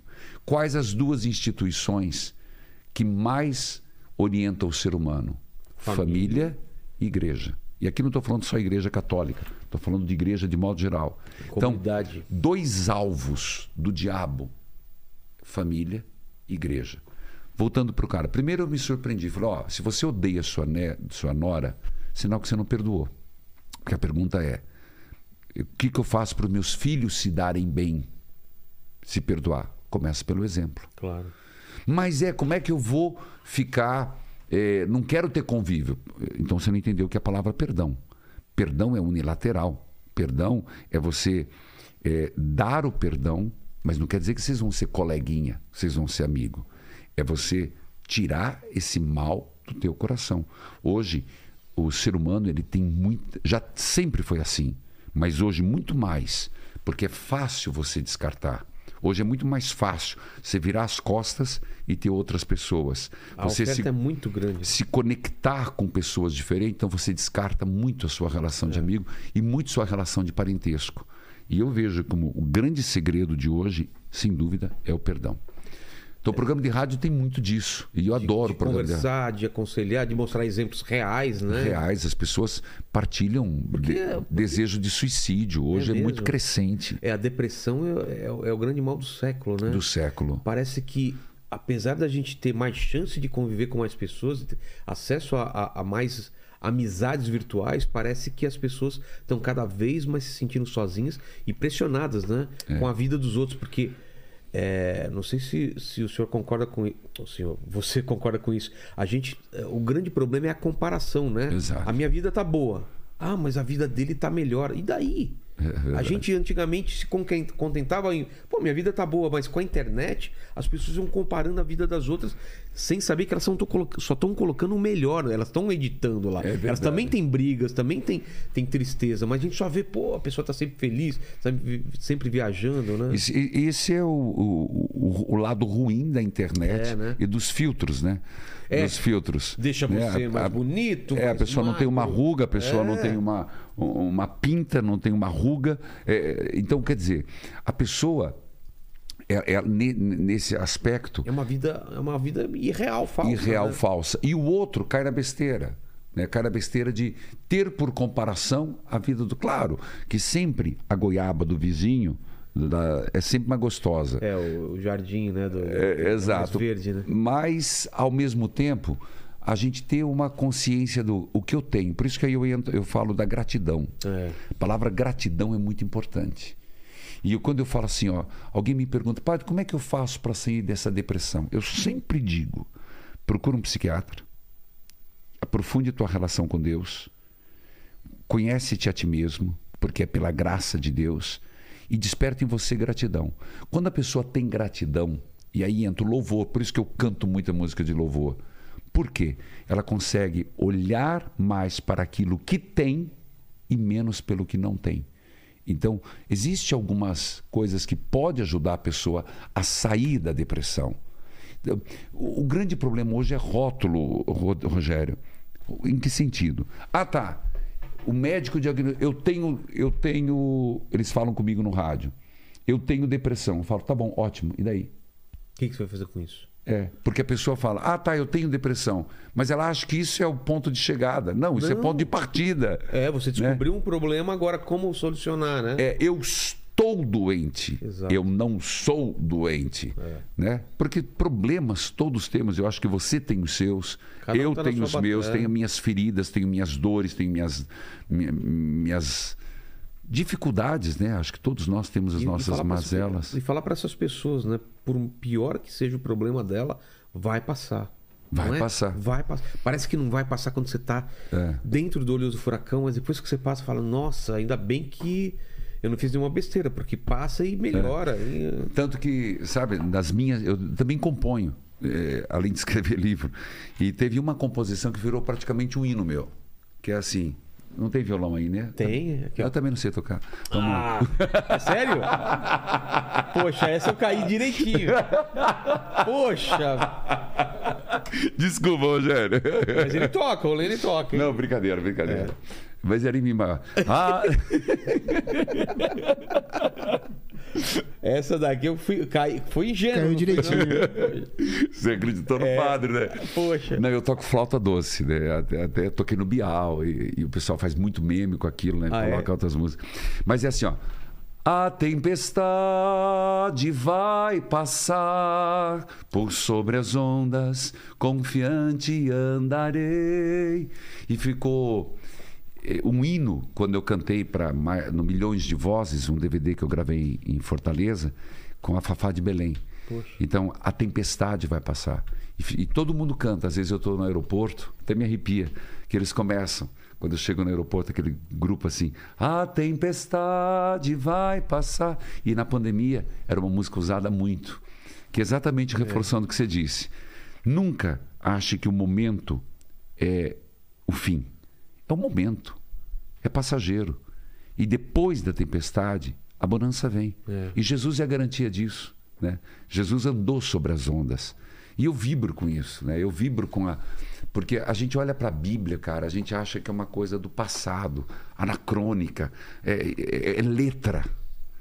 Eu leio a Bíblia, confesso para você, eu sou apaixonado. Eu tenho no meu programa, o pessoal pergunta para mim, padre, você está há 17 anos com um programa de rádio e modéstia à parte, mas não falo para me para me exaltar. É, líder de audiência na maioria em muitas cidades e, e rádios não católicas. Rádio não católica, não tem nada a ver de católico. Rádio extremamente Comercial e você tá lá na programação. é, e tá líder de audiência no horário. Sabe qual é a verdade e a, a partilha de vida, a vida das pessoas, né? E a palavra. Quando eu pego a palavra, sabe aquela sensação que a, letra para mim parece que ela cresce. Ela se torna viva. Bíblia é palavra viva. E eu prego em cima disso, mas não é um pregar sem sentido. As pessoas ela- elas acolhem, elas me dão retorno, porque eu gosto muito desse retorno, feedback. Eles gravam, eu solto. Eu, eu- que, minha coisa é bem dinâmica, sabe? E o pessoal diz, padre, aquela palavra foi para mim. Aquele dia eu estava pensando em me matar. Um rapazinho subiu no palco e falou para mim. Eu estava pensando em me matar. Naquele dia o senhor disse: Ei, escuta isso, põe isso no teu coração. Ele jogou as coisas no chão, jogou os remédios. Pode, posso te pedir um favor agora que você falou isso? Fala com essa pessoa agora em casa que tá com pensamento suicida, que tá parecendo que tá na no- que a vida dela não tem o menor sentido e acredito que possa cair esse vídeo na mão dela agora, mesmo depois dessa live, que esse, que esse momento que essa, ela assistiu, o que, que você tem para falar para essa pessoa? Fala para essa pessoa específica. Eu queria dizer para você: eu acolho a tua dor, a tua ferida, ela é real, está doendo. E eu acredito que essa ferida, ela pode ser curada. E digo isso em nome de Jesus, que passou pelo mundo fazendo bem e curando a todos. Não importa os teus traumas, não importa o que te fizeram, não importa o quanto te humilharam. Importa que agora você vai deixar que Deus, que Jesus, com as suas mãos benditas, suas mãos santas, toque essa ferida e derrame uma gota do preciosíssimo sangue sobre esta ferida. Vai ser curada. E se você tiver uma cicatriz, lembra de mim agora.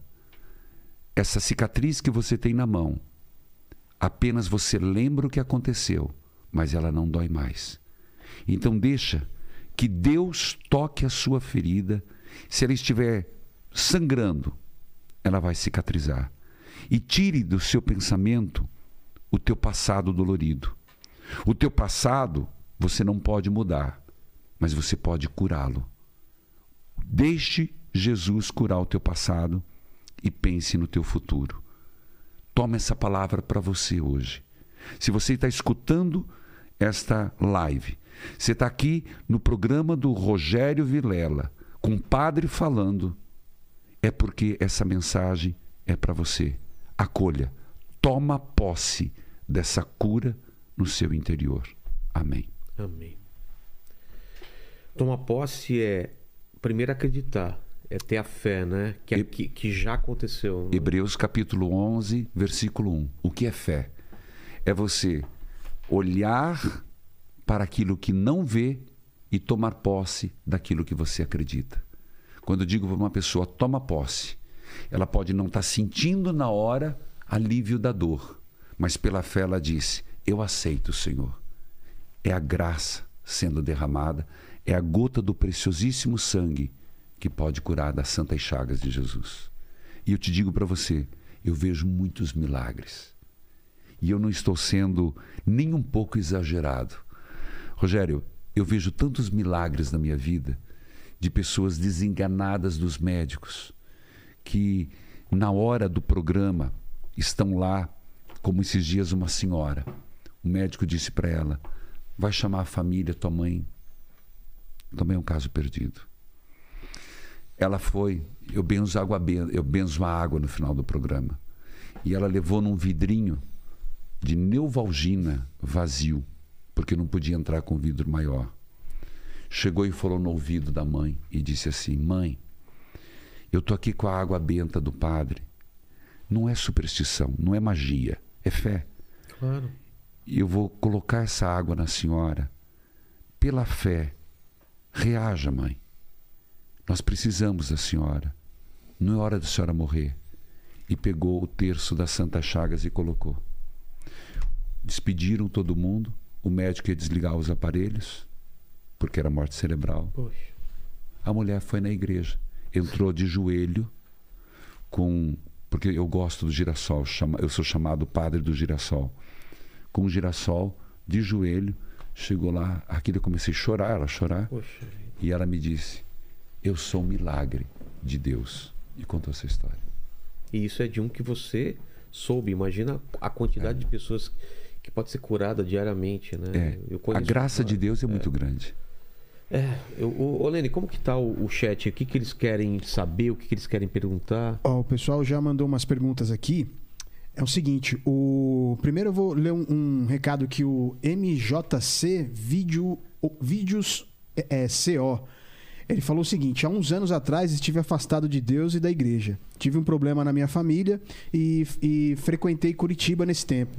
E o padre faz parte disso. O santuário era caminho quando eu ia para lá e a capacidade de comunicar e pregar dele é um dom de Deus. E o Marcelo J. Bueno, ele tá pedindo aqui é, para que o padre, o padre falasse sobre o que está acontecendo na Nicarágua, a perseguição e prisão de padres católicos e freiras na Nicarágua. Ah, é? É triste. Toda ditadura, e aqui eu não quero entrar diretamente na política partidária, mas não tem como a igreja não ser política. E eu sou um cara político, no bom sentido da palavra, no sentido de formar opinião. E nós não podemos aceitar qualquer ditadura. E o que está acontecendo lá é um absurdo. É uma ditadura onde, só para você ter uma noção, há 15 dias atrás foi fechada todas as todas as rádios católicas da Nicarágua. Agora, semana passada, o bispo foi, ficou preso dentro da sua casa sem poder exercer o ministério. E os padres estão sendo, na Nigéria também, sendo raptados, alguns mortos e alguns desaparecidos. Por que medo de. Porque a igreja forma consciência, né? É. A igreja ela Da é esperança. ela dá esperança, forma resistência à ditadura. Nos dias de hoje, então, ai- ainda existe esse tipo de perseguição? Existe, existe. No Brasil nós estamos vivendo. No Brasil também? No Brasil estamos vivendo.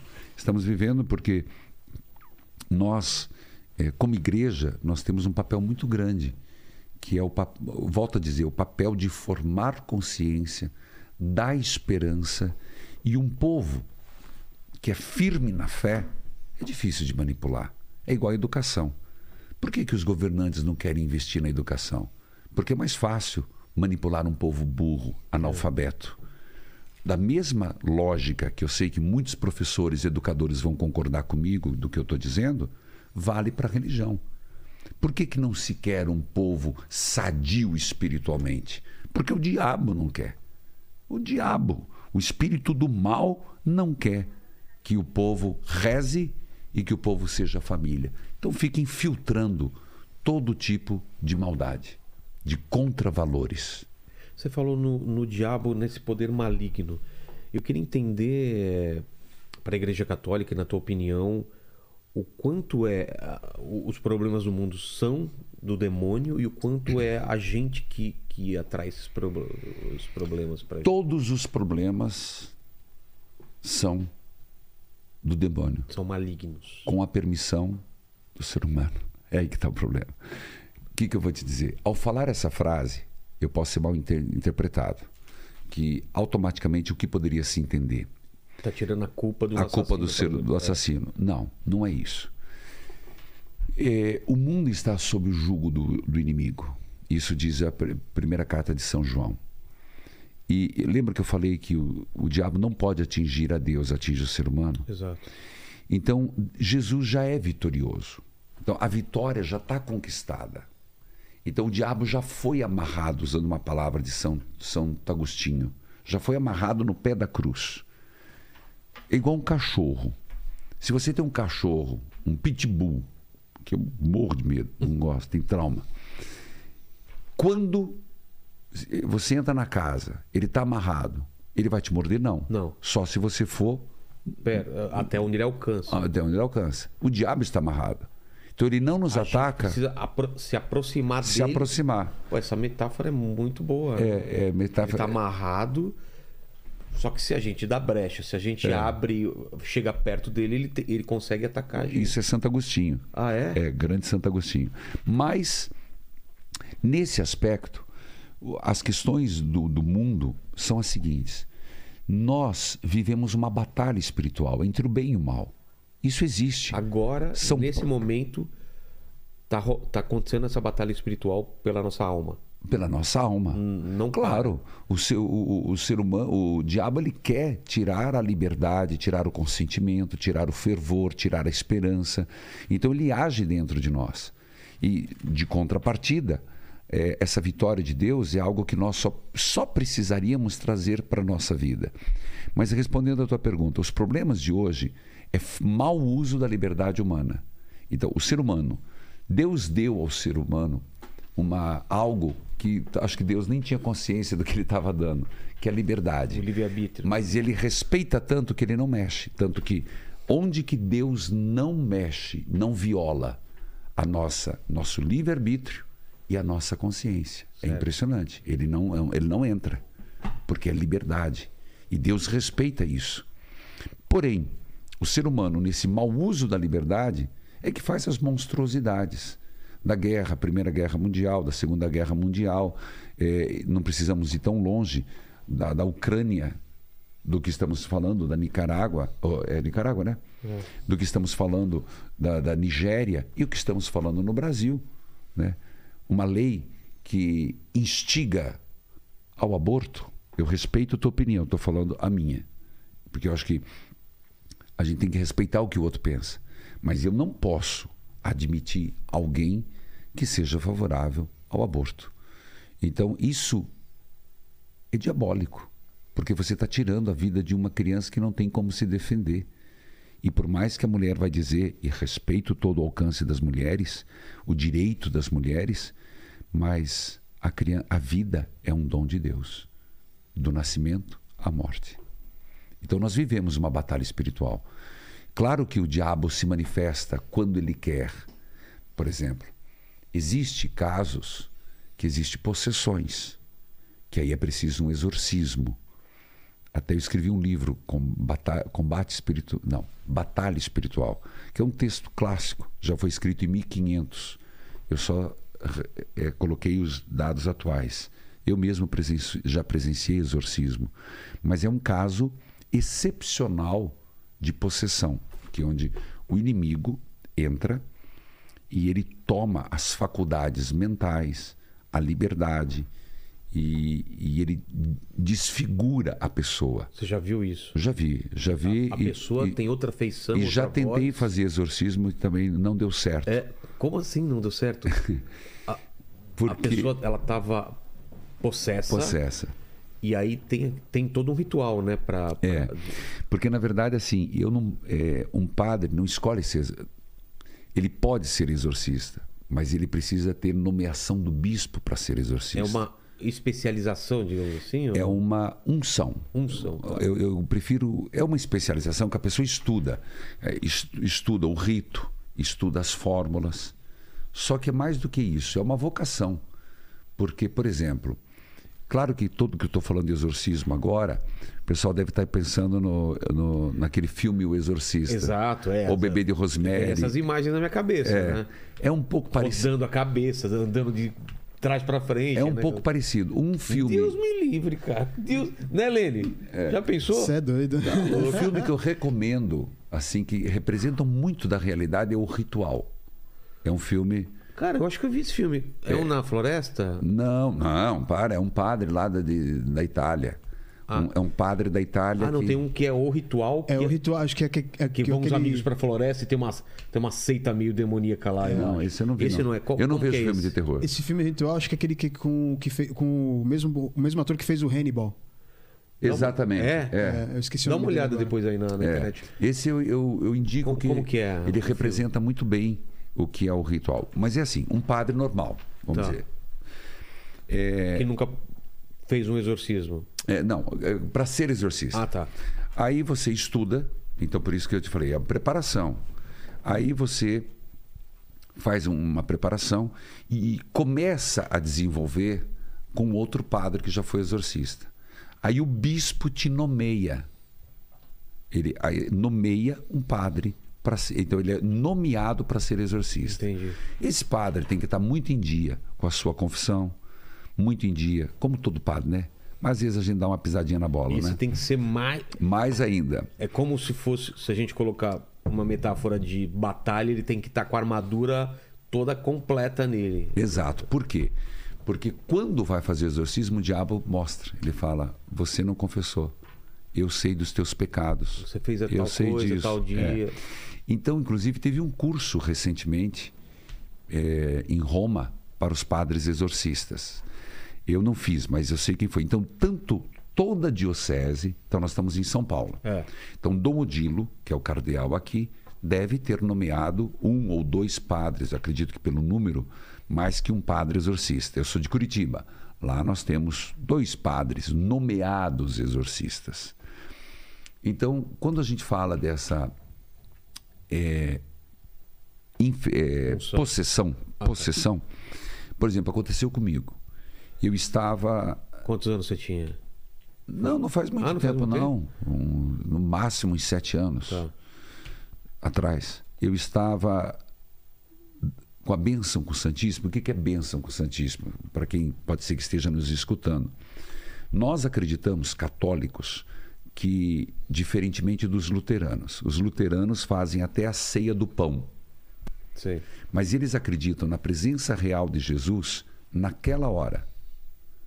Terminada aquela ceia, os evangélicos também, aquele pão já não é mais Jesus, é só durante. Entendi. Nós da Igreja Católica, desde o Concílio de Trento, quando eu falo concílio, quer dizer, quando foi tornado regra, mas isso desde nosso Senhor Jesus Cristo, na instituição da Eucaristia.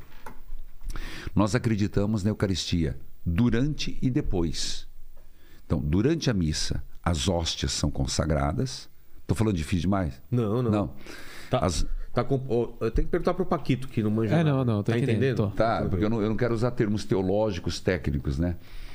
Na hora da consagração, o, o padre faz a imposição das mãos e consagra o pão para nós vira carne de Jesus, É. o vinho vira sangue de Jesus.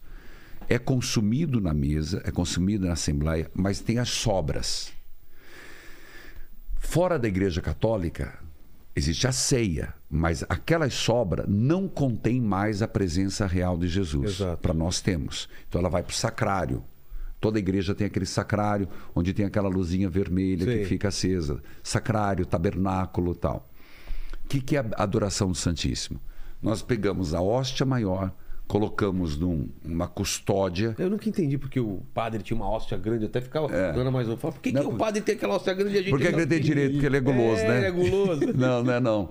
É, aquele é para fracionar e para mostrar. Tá. Mas uma hóstia parecida com aquela é colocada num ostensório. Ostensório é ostensório, ostentar, no bom sentido da palavra. É que tipo não é uma cruz de dourada que dourada, fica no meio, eu já isso, vi. que é usado para uma continuidade, um desdobramento da missa, que é a adoração de Jesus Eucarístico. Tá. Então, a gente faz muitas celebrações com isso. Eu, toda quinta-feira à noite, toda quinta, às 19 horas, eu faço uma adoração, milhares de pessoas, né? pelo YouTube, inclusive. Mas, é, naquele dia eu estava e passei. Quando eu passei, a moça fez. "Hum." Eu escutei, voltei. Lene, Aí, mulher faz um negócio desse. É. Eu já tô a uma Não é? quadra de distância. né? Tal. Ixi. É, aí eu voltei e era um dia que era de cura e libertação, muito forte, É. batendo nessa cura e libertação. Libertação do maligno, libertação dos pensamentos suicidas, libertação da feitiçaria. É Porque- onde se manifesta Exato, onde o inimigo toma. É, Porque, bom, vou continuar. Depois me lembro de falar das brechas tá bom. porque o inimigo aproveita brechas. E nesse caso, a menina deu aquele hum, e eu voltei e ela começou a se contorcer, contorcer, uma menina, uma jovem. E aí eu falei assim, aguarde, porque eu estava ao vivo pela televisão. Ah, tá. Eu não ia expor aquilo, não ia pegar bem. Parece sensacionalismo e eu tenho muito medo disso. Fui, terminei e chamei ela para para a capela. A hora que chegamos na capela, rapaz, eu simplesmente fui e fui conversar. Quando eu comecei a conversar, e ela começou a rodopiar. Ela, ela- era uma menina baixa assim, meia fortinha, mas ela rodava. Aí os mi- Assim? assim, Tá. quatro homens. E eles devem, eles devem, porque são muito parceiro meu, eles devem estar assistindo essa live. Segurando ela? Segurando, prenderam. E eu subi em cima. Nisso me veio o rito. E eu estava estudando. Você já sabia. Veio o rito. Daí latim do exorcismo. ou- ou- É em português. Em português. Mas o de profundis é latim. Tá. Das profundezas, Senhor, a vós eu clamo, Senhor, escutai o meu apelo. Vai manifestar no, no Paquito. Nisso, aí. né? Aí ela se levantou e falou: Você não é exorcista. Ela, ela te. Você não é exorcista. Você não tem poder sobre mim. E com uma Nisso- voz diferente. Totalmente diferente. Meu Urrava, espumava. Nisso. E a equipe toda vendo. É. O, meni- o filho, o irmãozinho dela, desse tamanho. Eu falei, leva ele para não ver isso. Ele falou, "Ah, eu vejo isso toda noite. Putz, ela se manif- manifestava isso toda É. noite. O corpo dela todo marcado. Alguém olhando parecia que ela se mutilava. Ah. Foi quando eu interagi naquela hora e falei assim: em nome de Jesus eu peço, saia dela. Ou dê uma trégua. Eu não sou exorcista. Eu não sou exorcista. Mas eu te peço 24 horas. E ela deu urros. Urros. E o que eu estou te contando, estou contando para você. Já contei para o Danilo Gentili. Mas escrevi num livro. Mas esse é fato que eu senti. Rapaz, eu arrepiava. Eu foi um contato assim que aquilo e ela mas um cheiro ruim uma voz cadavérica voz realmente deturpada uma voz de homem rouca e aquela baba caindo assim ela Quando você falou isso. é. Aí, naquela noite, entrei em contato com o padre exorcista, o padre Jorge, exorcista, atendeu. Só que você tem que entender que quando é um caso desse, não é de uma só vez. O diabo pode ser tirado uma só vez ou é gradativo Ah, é? porque a impregnação é muito grande.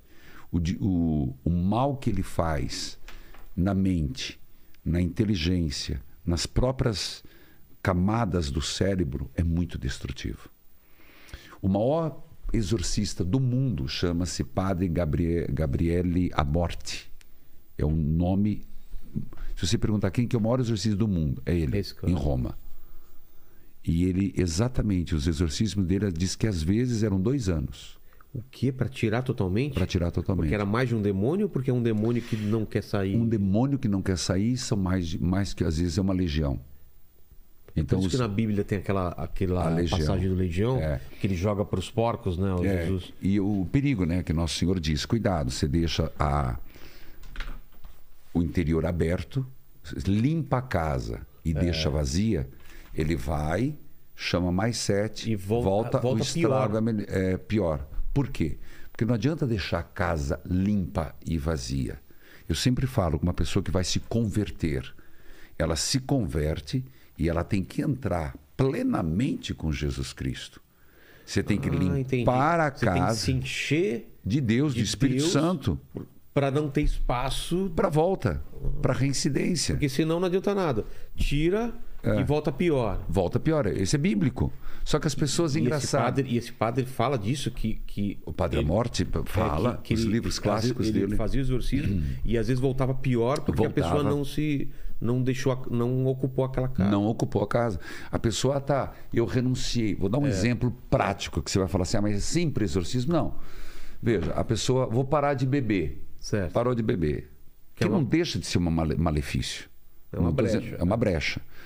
É uma- parei de beber. Parei de sair com a- a- a- As primas. as primas, é, com, com as filiais, né? As filiais, que só estraga. Mas não preencheu com nada. Ele não preencheu com uma mudança de.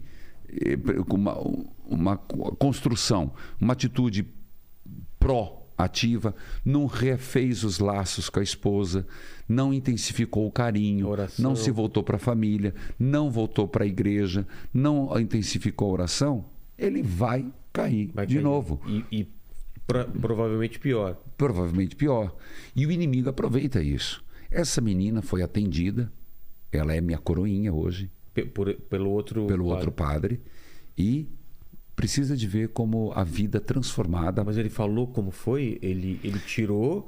E, É, aí eu não posso, Ah, tá, tá. aí é particular. Mas foi, foi Mas isso foi um pro- caso comigo. É, Mas, mas desse livro, desse, desse italiano que você falou, Gabriela Morte. é, ele Gabriela fala de. O máximo foi dois anos para tirar totalmente? Dois anos. E às vezes é instantâneo. Por exemplo, São João Paulo II, ninguém conta essa história. Ou... O quê? 84, 1984, o ano 2000, eh, 1980 ele recebeu o tiro, 81. 80 ele teve aqui. O João oit- de Deus. João de Deus. 80, Então, se eu não estiver errado, 80 ele teve aqui, 81 O Lene pode ele recebeu conferida. o tiro. Em 84, ele estava no Vaticano entrou uma mulher com o padre. E essa mulher se torcia, se batia, xingava. E o padre não sabia o que fazer. Papa São João Paulo II foi, impôs as mãos, rezou. A mulher simplesmente caiu da escada foi plenamente exorcizada. Então, são coisas que é da tra- tradição da Igreja Católica, que não são ditas. É. Mas o inimigo faz a festa quando a pessoa deixa brechas. Lembra que eu falei das brechas? Eu sou muito devoto de São Bento. Inclusive recomendo que ele tenha aquela famosa oração: se a cruz sagrada seja que a cruz sagrada seja minha luz, não seja o dragão meu guia. Sai de retro, Satanás. É mal o que tu me ofereces. Bebe tu mesmo o teu veneno. Ele fez essa oração a partir de duas experiências dele. Primeira, porque ele era um homem reformador e tentaram matá-lo duas vezes dentro da igreja. A primeira vez ofereceram um vinho cheio de veneno. A hora que ele foi tomar, quebrou. A taça quebrou. A taça quebrou. Segundo, fizeram um pão envenenado. A hora que ele foi comer, um, um pássaro, um corvo, passou e levou o pão. Então, ele sofreu muito, muito, muito, muito tentativas de, do mal. Então, ele fez essa oração. E ele dizia que nós, seres comuns, olhássemos para as casas. Se você tem uma goteira e você tem uma rachadura, a chuva vai entrar por aquele buraco e vai estragar toda a estrutura da casa, Exato. com- apodrecendo o cimento, apodrecendo a, a ferragem. O inimigo ele vai pegando pequenos buracos na minha vida, na tua vida, brechas que nós vamos deixando e o inimigo vai entrando e vai estragando todo o alicerce. O inimigo faz isso na nossa vida. A gente não pensa. Um site pornográfico, ah, eu vou levar para o casamento para dar uma esquentadinha na relação. Tá bom, como diz as pessoas, padre. E eu comecei a aceitar. Mas depois o meu marido quis fazer comigo o que a gente via nos vídeos, pornô. Eu falei, tá aí, ó. Não quero ser moralista. Ela me falou. Deixou a brecha. Abriu espaço.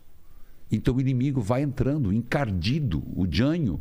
Ele quer isso. Janho. Ele quer a perme... é um ter- Ah, é? é o, o termo do Paraná, o janho. Janho. Janho.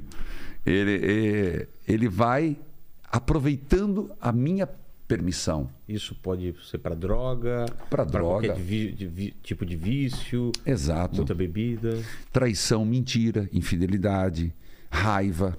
Caramba, o que as pessoas É hoje. brecha por quê? Porque é, é, é como se Deus não puder. Você desse permissão pro, pro demônio. Você é abre regra. concessões. Abre concessões. Abre concessões. Você, por exemplo, vou usar de novo no casamento, porque nós estamos. Sei que a maioria é casado, não vou dar exemplo de padre. Tá. É, o que o, frases como o que os olhos não veem, o coração não sente. Exato. Ah, tá. Isso resolve o problema de que o cara foi um safado e corneou a esposa? Não. Não. Não é, é uma mentira. E no mundo Co- espiritual, isso. Mesma coisa, né? Então, no mundo, mas não é, então, mas aí que tá. Essa tua visão é uma, desculpa, perdão, Rogério, corrigir. É uma visão equivocada. O mundo espiritual e o mundo real, eles não estão separados. Eles estão, não, eles estão juntos. Juntos. Eu estou então, falando. Não, o que eu quis dizer que é. essa o mundo- permissão mesmo aqui- que as pessoas aqui não saibam, no mundo físico, no mundo espiritual, sabe. É. O demônio sabe. Ah, sim. Deus- Ah, entendi, Ente- perdão, Entendeu? perdão. Essa brecha, ela é um farol no mundo espiritual. certo? Exatamente. E o inimigo sabe que você abriu uma concessão.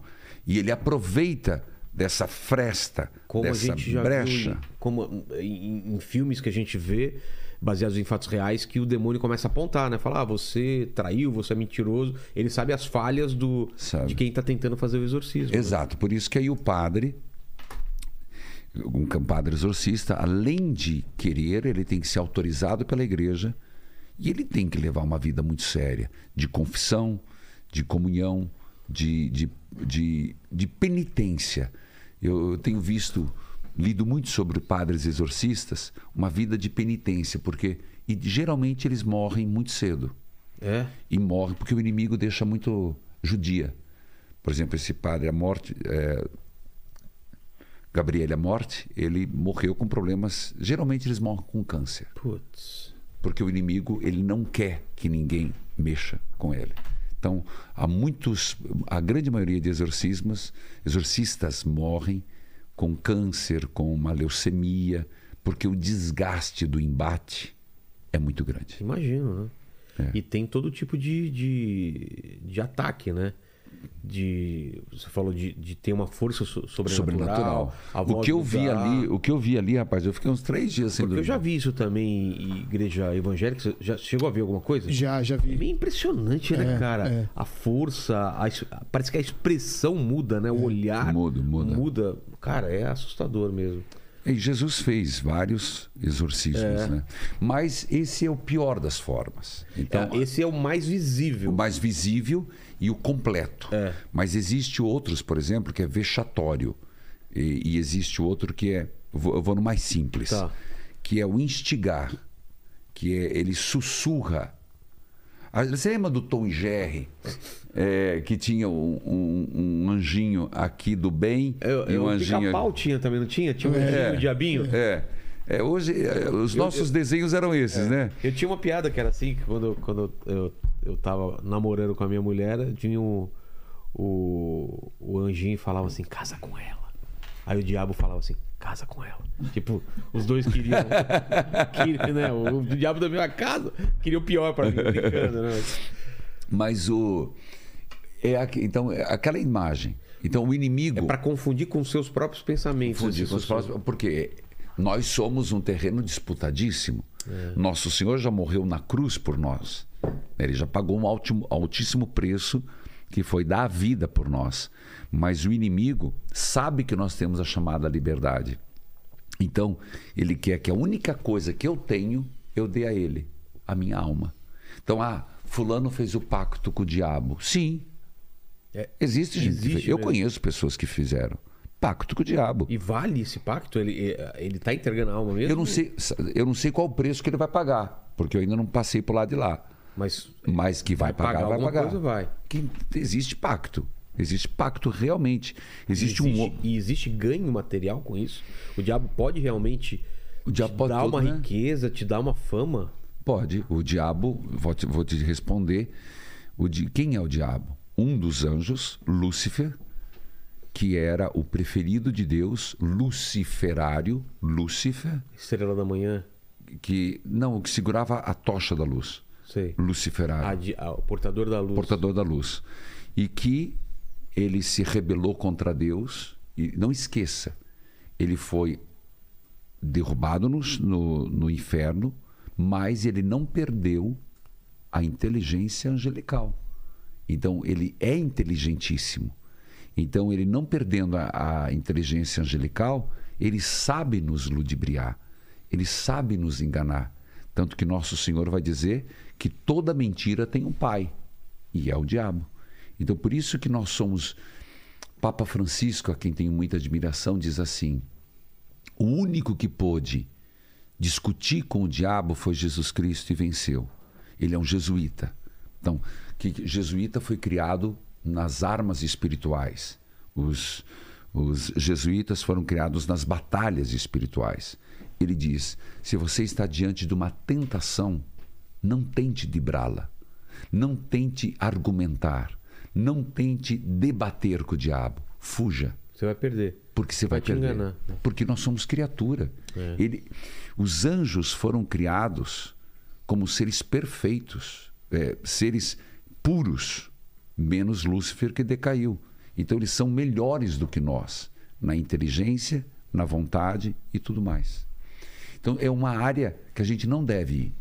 Só tem um caminho diante de uma tentação, corte. Está no trabalho. Uma pessoa começou a arrastar a asa para você.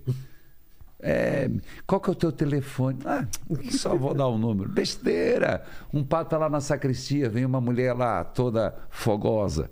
E aí, padre, você vai. você percebeu que passou a linha, Corta. corte.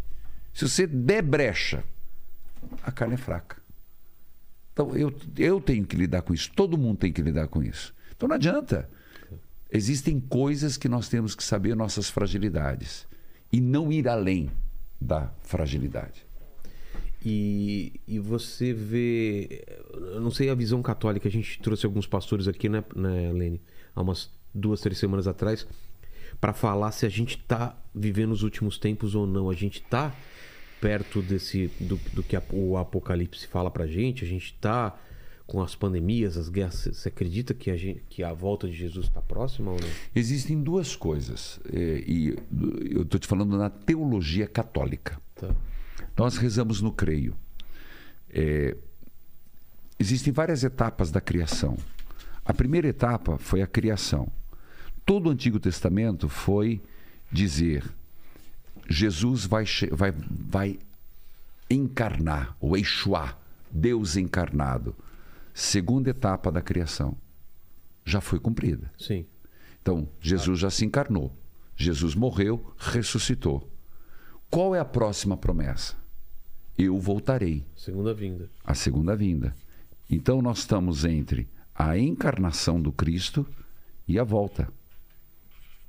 E nesse período aqui. deixa eu Esse período. colocar só aqui, ó. Desculpa, eu, Não, aqui, aqui é legal. E esse período, É o que ele nós estamos foi e vivendo. deixou o Espírito Santo aqui. deixou o Espírito Santo. Aí nós estamos no, no tempo do Espírito Santo. Exato. Então, por quê? Então, se nós estamos na última etapa da criação, estamos. Estamos? Estamos, estamos. O que nós esperamos agora? A volta. A, a segunda volta de Jesus. Nós falamos de duas vindas. A primeira vinda que veio no presépio, nascimento, Ah, tá. e a segunda vinda quando ele virá glorioso. Isso é católico também. Isso não é só evangélico, isso é católico. Que Jesus virá com sua plena força. Uns chamam de Armagedon, outros chamam de parousia, outros chamam de escatom. Não importa. É a volta de nosso Senhor, aonde vivos e mortos, vivos e mortos ressuscitarão. Então, aí ao final. Esse período, na teologia mais clássica, nós chamamos o reino de Jesus. E Jesus há de pegar tudo isso e entregar para o Pai e começar o reino dos céus. Nesse período. Que é o milênio? Não, não, não. O reino dos céus é porque Deus pegou tudo e deu na mão de nosso Senhor. Nosso Senhor vai ter que pegar tudo e entregar na mão de Deus. Entendi. Aí é o reino dos céus. É o reino eterno. É a eternidade. A eternidade. Agora, nesse período. Nesse- vai ter o embate final contra Satanás e, e os anjos caídos. contra Satanás e os anjos. E eu acredito que não no final será a, a- a batalha final. É. Mas essa nós estamos vivendo aqui. Porque, veja. Ah, já estamos vivendo. Já estamos vivendo, porque quando nós morremos, existe o juízo particular. Agora estou te falando como católico, Tá. tá? Particular. A hora que eu morro, Eu e Deus. é, a hora que você morre, a hora que eu morro, por algum. Ninguém sabe como que é esse juízo particular. Pode ser que naquele momento, por uma fração de minuto, e eu quase que vi isso na morte de uma pessoa. É. É. Esse, essa. esse juízo particular. Por isso que a, a igreja, até o final a igreja está presente. Ela vai com a unção dos enfermos. Que é impressionante. Aquela pessoa, na hora da morte, seja por uma fração de segundo, antes ou depois, a vida passa como um filme na cabeça. E ali ela tem três destinos: um, o inferno outro o purgatório, outro o céu. Estou falando como padre católico. Isso eu creio, professo. O que é o inferno? Não é aquela visão de Dante Alighieri ou aquela visão que alguém, alguns interpretam da Bíblia. Por que, que Jesus falava que era igual fogueira, fogo? Porque em Jerusalém eu viajo todo ano para lá, levo sempre peregrinos. Acho que já, já fui há dez vezes, nove ou dez vezes para a Terra Santa. Onde eles queimavam lixo é chamado Sheol, era o buraco do Sheol. que é uma- um vale. Sim. Então, toda Jerusalém jogava o lixo lá. E ficava um fogo que nunca se apagava, porque sempre tinha lixo. Daquela putrefação das É, coisas. lugar fedido, horrível, até hoje. Um- um- uma chama eterna. Chama eterna. Jesus comparou. Ah. O inferno é como o Sheol, é como um fogo que nunca se apaga. Como que Não é? não Exatamente. é fogo. Então, é Vem que- daí, então. vem daí. Então, o inferno é como que um fogo que nunca se apaga. É como o Sheol. Então, mas aí foi plastificado isso em pinturas, depois foi colocado isso em, em, em textos clássicos. É, Divina Comédia. Divina Comédia, então ficou como fogo. Mas o que é o inferno? Estou te falando do, do catecismo da Igreja Católica, Apostólica Romana.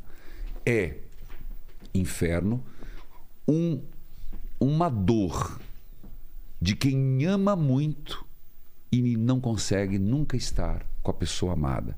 É como, usando o exemplo, você ama tanto a tua esposa, mas você tem paixão, amor, ternura, carinho, afeto. E pro resto da tua vida, você tem que viver longe dela. Então, é ausência do amor, a ausência do amor de Deus. Isso é o inferno. É uma pessoa que a vida inteira não quis saber de Deus, só praticou o mal e que ela, naquele momento, ela é destinada a viver a dor da ausência da luz, a ausência da do, do amor, a ausência do bem. Inferno. Segundo, purgatório.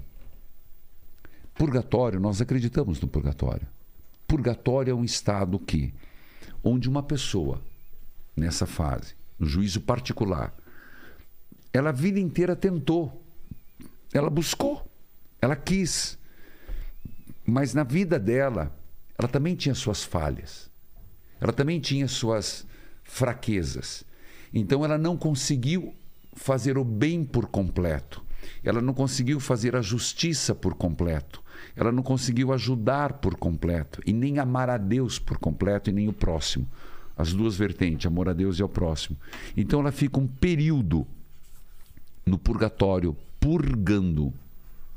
A palavra purgar é o quê? Tirar as impurezas. Então, purgatório é entre a morte e a volta de Jesus, um período de purificação. E pessoas, pessoas que morreram num estado muito bom de intimidade com Deus, de amor a Deus e ao próximo, nós acreditamos que possam estar no céu. Vai direto. A igreja não afirma, só afirma que no céu tenha Jesus, Nossa Senhora e um cara que está na Bíblia que não tem como dizer que ele não está. Quem? O bom ladrão. Porque. Jesus, porque Jesus olhou e falou: Hoje mesmo estarás comigo no paraíso. Então, pelo Esse menos tá, né? Esse tá. É, Era Dimas, né? O É, São dele, né? Dimas. É, São Ipsi- Dimas. Ipsíssima verba Christi. Então, se é de Cristo, ipsíssima verba Christi. Então, esse está. Então, você entendeu que nós estamos na última etapa? Padre, mas então pandemia esse final dos tempos? Não. É, é, bomba nuclear. São tudo indícios, eu sempre digo assim, sinalizações que o homem está dando que ele está se destruindo.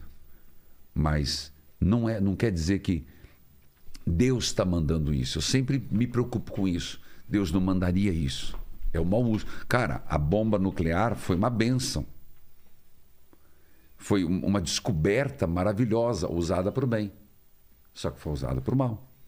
Então, é o ser humano que deturpa a realidade. E aqui, então, nós estamos nessa. Há quem está no céu, há quem está no purgatório. Se tem alguém no inferno, eu não sei. Porque não sei se a igreja, ela até o fim da vida, ela acredita na conversão. Você lembra de um, um, um evangelista, João e Tiago, que disseram assim: Jesus, receberam a gente mal na Samaria. Você lembra disso? Manda descer fogo do céu. E Jesus falou: calma lá, filhos do trovão, calma. É igual a gente querer. Por que, que Deus, Você nunca se perguntou, Rogério, por que, que Deus não, não, não dá uma fulminada? Pega uma. É. Dá uma fulminada, tudo que é gente ruim, assim, ó. Zzz, cauterizar. Assim, Já ó. perdi um funcionário aí nessa brincadeira, hein, gente? Não é? Não podia dar uma limpa? Podia, né, Lê? Né, É. Paquito? Meu Deus do céu, podia dar uma limpa. É, mas Tem muita aí- gente ruim. É, mas ia ficar com um a menos pra fazer os cortes, né? É, tem essa também. Porque Deus até o fim espera, até o último Esse é o suspiro. último segundo. É, Aquele momento, você lembra que eu te falei do, É. do juízo particular? Até aquele momento, ele espera que a pessoa se arrependa. O juízo é particular, não é um juízo geral. Ah, é, eu- é você. É, Faltou um ponto. Porque tem outro Sim, tipo de tem, juízo. tem o último. Esse é o juízo particular, que eu acredito que na hora que morre. Tá, Aí existe o juízo final. isso. Aí esse juízo final é quando Jesus volta com a sua glória.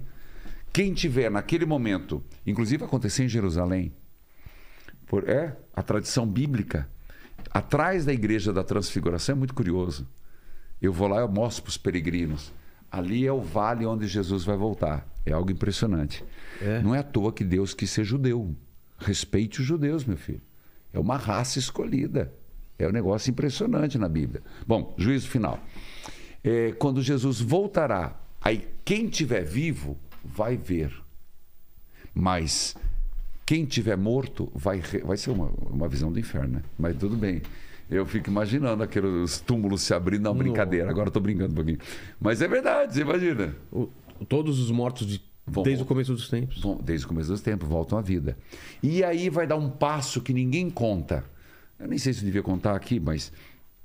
Porque mesmo quem está no É céu, o spoiler, né, da, da- do juízo. É, é, exatamente. quem está no céu ainda, é- salvo Nossa Senhora, que celebramos domingo, assunto ao céu de corpo e alma, o corpo dela tá e a alma dela está. Se alguém tiver lá, eu acredito, por exemplo, São Bento está no céu, eu acredito que Santo Antônio, eu acredito que ele está no céu, mas só está a alma. O, corpo. não está. O corpo só vai se juntar à alma no juízo final. Ah, entendi. Então, no juízo final, a alma e o corpo Tem se essa união. Uma reunião, na verdade. Uma reunião, porque é os. Lembra que eu te falei? A identidade, a individualidade. Na eternidade, você vai ser o Rogério. Na eternidade, eu vou ser o Reginaldo. Entendi. E o que é mais lindo, e eu quero falar para todo mundo do teu programa: você perdeu uma pessoa muito amada. E eu quero dar uma chave de leitura para uma pessoa que tiv- que tiver sofrendo com alguém que morreu. Ou quando você for, ou tiver tá, tá sofrendo, está num luto que não termina. Esses dias eu disse para uma mulher, ela ligou chorando, ela perdeu um filho. Eu, minha irmã perdeu um filho com 29 anos. Mas para essa mulher no rádio, eu disse: Ó, você está me ouvindo pelo rádio? A hora que você terminar de me ouvir, você vai sair da tua casa, você vai olhar para o céu e você vai falar assim: diga o nome dele. Eu não lembro o nome dele, eu vou usar. José, meu filho amado, até breve. Você acredita? Passou uns dias, ela mandou um. Porque lá eles têm como gravar. Sei. E ela disse: Padre, me curou. Porque eu nunca tinha imaginado que é um até breve. Aí você vai falar, talvez você me pergunte, Rogério, mas como até breve? Padre, como é que é até breve? Porque eu acredito, as pessoas que a gente verdadeiramente amou aqui, a gente vai se reencontrar no céu. Tomara, né? Então a gente não vai ser. o- o- Como é o nome da tua esposa? Mari. Mari. Marielle. Não é que você vai chegar no céu, oh, minha esposa, somos casados. Não. É Mas o coisa. amor, você vai saber, está no céu. As pessoas que a gente ama, a gente vai se reencontrar no céu. Por isso que eu sempre digo para a família. Até fiz uma música sobre isso. Faço um pacto com Deus de levar minha família para o céu. Porque eu digo, pior coisa é alguém chegar lá sozinho. É. E aí, fulano, tudo bem? Tudo bem. Vai entrar no céu? Vou, cadê tua família? Não vem. Então não é ir sozinho, É levar todo mundo. levar todo mundo para o céu. Então, para todo mundo que estiver te acompanhando, se alguém teve uma perda, não foi uma perda. É um até breve. Pense assim: A vida continua. Tá no lugar melhor. Do outro e lado onde do a gente vai caminho. estar junto também um dia. Se tiver verdadeiro amor, vai. Entendi. Vai ser um reconhecer no amor. Amém. Fala, Lene. Ó, a Natureza Bezerra. Ela falou que é o seguinte: Padre Reginaldo, obrigado pela grande catequese. O senhor é um instrumento de Deus. Obrigado. E o, o Crisão, ele tá perguntando aqui o que, que acontece com a pessoa que tem uma vida normal, com família, emprego, mas não crê em nada.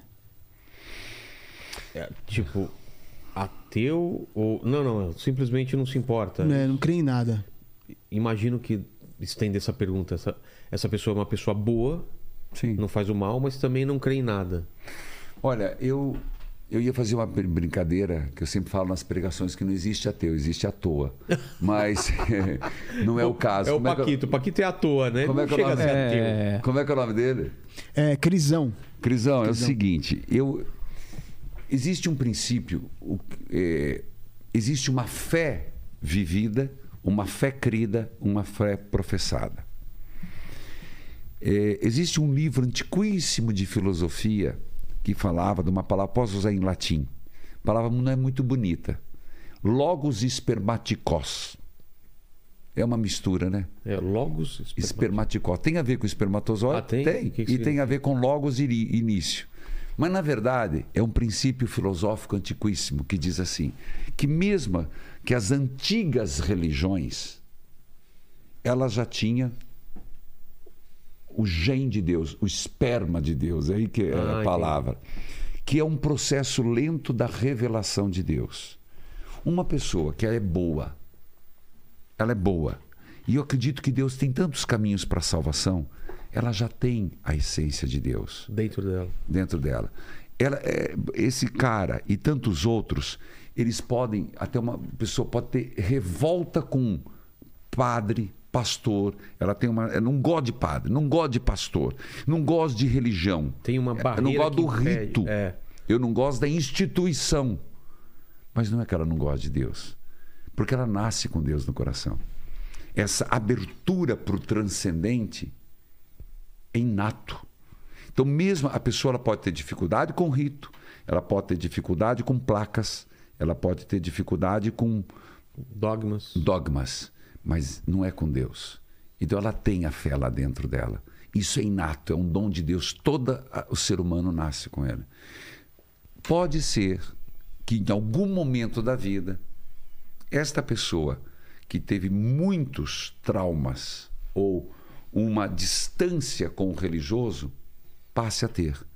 Mas isso não necessariamente. Meu trabalho de evangelização é despertar na pessoa o senso de Deus e aqueles que têm a prática religiosa fazê-lo de tal forma que mesmo com as deficiências das religiões, as religiões possam ajudar a ser pessoas melhores. Entendi. E eu vou estender essa pergunta para outra que você deve ter escutado já várias vezes essa pergunta é, é e criança que um, um bebê que morre que não não teve nenhuma experiência, não teve é, e, e não pôde ser batizada, por exemplo, ela ela, ela vai para o inferno É. ou, ou Deus entende que não teve tempo ou alguma coisa assim? Você entendeu que inferno é um ato deliberado, um ato deliberado do ser humano de a vida inteira ter Então já negado não se o aplica a amor. uma criança e um bebê. Não. Exato. Então, uma criança, é, vou, vou responder um pouco mais amplo. Tá. Geralmente, quando eu vou nos programas, Suicidas também, né? É. Perguntam. é, eu- me lembra disso. Tá. Geralmente eu vou nos programas, eu nunca tenho tempo para explicar. Estou muito feliz de estar aqui no seu É, a, a podcast. maravilha de podcast é que dá pra você dar todo o contexto, dar uma É, explicação maior. isso é legal. Televisão é, fala aí, fala aí. É, é. Um minuto. Exato. Caramba. É.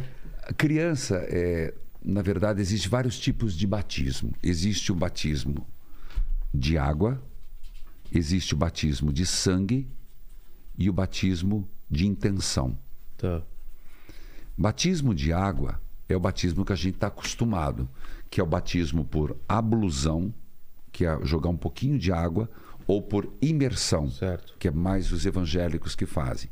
Não que nós cristãos não fazíamos, não fa- não fazíamos. Por exemplo, eu estive agora em eh, Betânia, Fiz um padre missão, que quando eu viajo eu também levo minha equipe de televisão. Ah, é? E faço reportagem, Vou estar em curiosidade. Israel em janeiro, hein? Ah, é? Legal. Vou fazer uma Posso minha te- primeira viagem. Posso te dar muitas dicas É? lá, viu? Nossa, eu tô louco Porque eu sonho. fui lá e, e gravo e mostro. Eu tenho Padre Missão no meu YouTube. Tem no seu canal? Tem essa? Tem, ah, tem. vou ver, vou ver. Padre Missão, Jerusalém, Padre Missão, Tá. não sei onde, Padre Missão. Eu não falei que eu sou inquieto, cara. Eu, É, tem que fazer Eu esses faço as conteúdos. coisas. Então, água, eu fui lá em em, F, em ver, Betânia Betânia. e tinha uma cisterna Tá. para ser imersão. Então não é que, que os, os cristãos, os católicos não fazem. É que por um tempo e até pandemias, a peste negra fez com que as Fosse coisas mudassem, né? rituais, o é. que a hóstia que era dada é, pão e vinho em duas espécies foi deixado o vinho por causa da contaminação. Entendi. Por isso que hoje é só hóstia. Por causa da peste negra, né?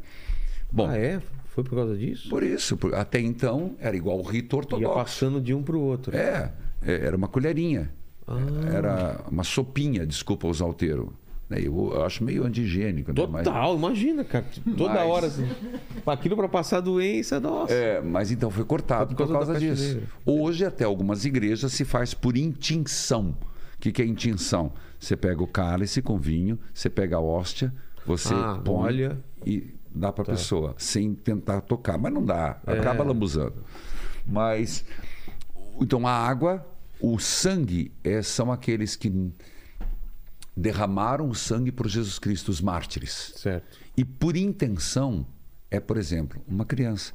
Os pais tinham intenção, então já foram Ah, batizados. entendi. Tanto que se criou uma grande polêmica se uma criança que nasce morta podia ser batizado. Não, não pode. Na Igreja Católica, absolutamente.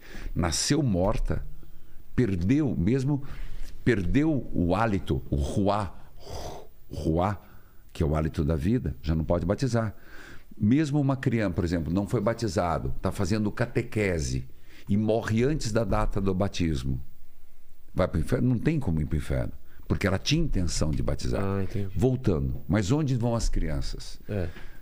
O Bento XVI, que foi um dos, dos papas atuais da modernidade, um dos homens mais inteligentes que eu já vi. Um- eu lia, não li todos os livros dele, impossível. Mas os livros do Papa Bento XVI são fantásticos. Ele tem uma tríade, que isso independente de religião. Você quer saber sobre a pessoa de Jesus Cristo? Leia a tríade dele. Jesus na infância, Jesus na vida pública e Jesus ressuscitado. É, uma, é um negócio, um livro maravilhoso sobre Jesus Cristo. Acabou com o limbo. Antigamente se acreditava que tinha um limbo. É. Limbo era onde as o ia- limbo não era o pur- purgatório, então não era a mesma coisa? não, limbo é onde ia os animais, as almas dos animais, porque animal tem alma, e as crianças. Ah. Então não. Onde que estão as crianças? Ah, é, eu até joguei um joguinho de videogame que chamava Limbo. Eram duas crianças. Você já jogou isso também? Não é? Sério? É? É. Bem bizarro, né? Tudo preto e É, branco. esse jogo é muito bom. É mu- Muito bom, inclusive, o É, mas a igreja já aboliu o Ah, é limbo. por isso. Tá. Não é que a igreja mostrou que o limbo é uma nomenclatura errada, né? Que existe céu, inferno e purgatório. Tá. E os animais, porque os animais também vão ressuscitar, porque toda criatura vai ressuscitar. Não é só, não são só os homens, animais e plantas. É, isso é mais cosmologia. Mas vamos lá. As crianças. Existe uma santa, Santa Faustina Kowalska. Jesus apareceu para ela e deu duas grandes revelações. Uma, que ela foi até o inferno e viu o inferno. Algo horrível. O inferno, algo. Em vida, ela teve uma revelação uma de ir até o revelação- inferno e até voltar. o inferno. É, as crianças também viram, né? As crianças Jacinta Francisca Ah, lá do, do- de Fátima. De Fátima. De, também Nossa Senhora mostrou, Nossa Senhora de Fátima mostrou o inferno para elas. Aliás, já foram falar dos os, os mistérios? Já os três, os três mistérios. Qual era o último? O último, Ah, a gente vai cortando, né? Vai abrindo outras. o, O, primeiro era. era o primeiro era a conversão da Rússia. o segundo era da morte, o assassinato de, de algum papa? Não. O terceiro, esse. O terceiro, O ah, terceiro. O segundo não lembro, mas o terceiro É, era da, ah, então é da- da isso. morte do Papa. Tá. E que o Papa subia uma, uma escada e, a, e da cruz do, regadores de sangue. Nossa. Então é, o, é uma Imagem fo- forte. forte. E Bento, o Bento XVI, não. É, São João Paulo II, no ataque, ele alerta que aquilo foi a revelação. Ah. Bento XVI, antes de morrer, porque muitos papas não queriam mostrar a revelação. Porque É, quando, quando se torna papa, ele, ele, Ele tem acesso. passado. ah, ele É. teria acesso. É, Paulo VI leu e mandou guardar é, no João 23 leu e mandou guardar que não ia revelar que era exatamente a morte de um papa. E São João Paulo II leu e mandou guardar, Puxa. que é guardado no- nos arquivos secretos da Santa Sé. Quando aconteceu o acidente, ele estava no hospital ainda, ele mandou buscar. E aí ele entendeu. Aí ele pediu a Lúcia, que ainda era viva, a terceira vidente de Fátima, Eram duas meninas ou três? duas meninas, Jacinta, Lúcia e Francisco. Francisco. E Francisco morreu muito cedo, Lúcia viveu muito, mas Nossa Senhora disse que Francisco iria morrer muito cedo. Ah, é? Jacinta também morreu de tuberculose e Lúcia ficou idosa, morreu faz pouco E ele, tempo. ele ch- pediu para ela, chamou a, Lúcia para. Pra inter... Eu interpreto assim. Você concorda com essa interpretação? Porque a interpretação é da igreja. Uma revelação é para a pessoa, mas a interpretação é da igreja. Entendi. E o- ela disse: sim, foi isso que aconteceu. Apesar de que Bento XVI, um homem elucidadíssimo, ele disse: lembremos que uma criança. Você tem filhos? Tenho cinco anos. Agora você imagina: uma tinha 7, 9, 11. Uma criança de 11 anos ter uma revelação de Nossa Senhora. Nossa. Ah, Como fica. A- não, a cabeça dela é muito limitada. Ah, sim. sim. Por mais que Nossa Senhora tenha dito coisas grandes, Não a compreensão vivência, é. era pouca. Então Lúcia diz isso no final da vida. Inclusive eu fui embaixador de um filme aqui no Brasil que chama-se Fátima. Fátima. Fui embaixador desse filme aqui no Brasil. Fátima, O Segredo de Fátima. É lindíssimo. E Lúcia diz isso, que inclusive é interpretada por Sônia Abrão, isso? Sônia Abrão não, por aquela que fez o beijo a viúva, O, o Lene pode procurar aí, por favor. é, muito bem interpretada. Fátima. Filme. Fátima. Ah, meu Deus, aquela que fez o beijo da Mulher Aranha. É, Sônia, não, Sônia Abrão. Sônia Braga? Sônia Braga, Sônia Braga. É Sônia, Sônia Abrão é a. É, você- Ele morreu e estamos tristes. né? Exato, a foi a Sônia Nossa, Braga. imitação da Sônia Abrão. Ficou lindo, ficou, É. parabéns. Não é que veio a Dani Calabresa aqui na sexta e imitou, Imitou, muito bem a é, Sônia Abrão. é. né? Então E foi isso. olha Foi só. isso. E, e aí foi quando interpreta muito bem. E ela diz: ó, o que eu lembro é isso, Papa. Só que lembre-se que eu era uma criança de 11 anos. Então, a gente sempre tem que entender que o, o conteúdo de Deus tem uma um limitador a revelação de Deus, Exato. a mente humana. Nosso intelecto. Né? É, nós somos pequenos diante da revelação. E, e então a criança você terminou de explicar, né? Para onde vai. Não, não terminei não. A gente Que parou na. Santa Faustina teve a visão do inferno. Ah, certo. Ela e desceu e voltou. quando ela saiu do inferno, que ela viu aquela coisa horrorosa, ela falou: Jesus, mas você não é a misericórdia? Como pode o inferno? Jesus respondeu para ela: Sim, mas na misericórdia, para que eu possa ter misericórdia, tenho que ter justiça. E às vezes a gente esquece isso, a gente pensa que misericórdia é aceitar tudo e permitir tudo. E na misericórdia tem que ter a justiça, porque a justiça de Deus é diferente da do ser humano. Eu já vou voltar lá na Tá. história da criança. Para nós, o que é uma justiça? Eu quero que esse cara se lasque. Olho por olho, dente por dente. É. Justiça é: você fez, você que pagar. paga. Deus não. Deus, a justiça de Deus não é um pecador punido. É um pecador arrependido.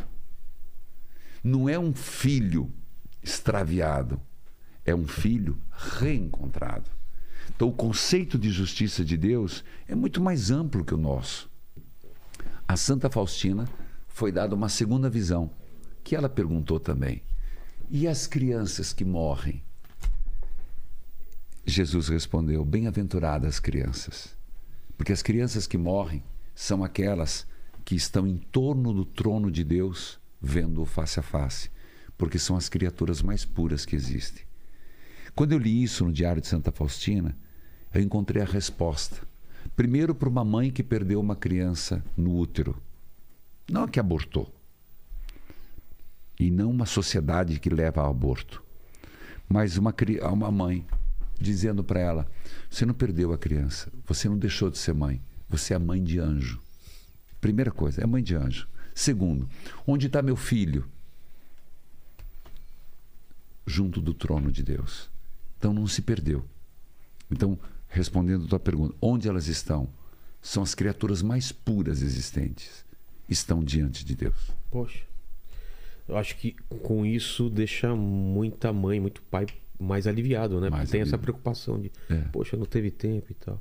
Lênis, aí depois você falou também para lembrar sobre os suicidas, né? Então, Quer falar agora? Você que sabe? Vamos, vamos. É que muita gente pergunta. Quando você me perguntou juízo particular, juízo Isso. universal. Um suicida vai para o inferno? Eu vou, eu vou apelar de Santo Agostinho. Não é apelar.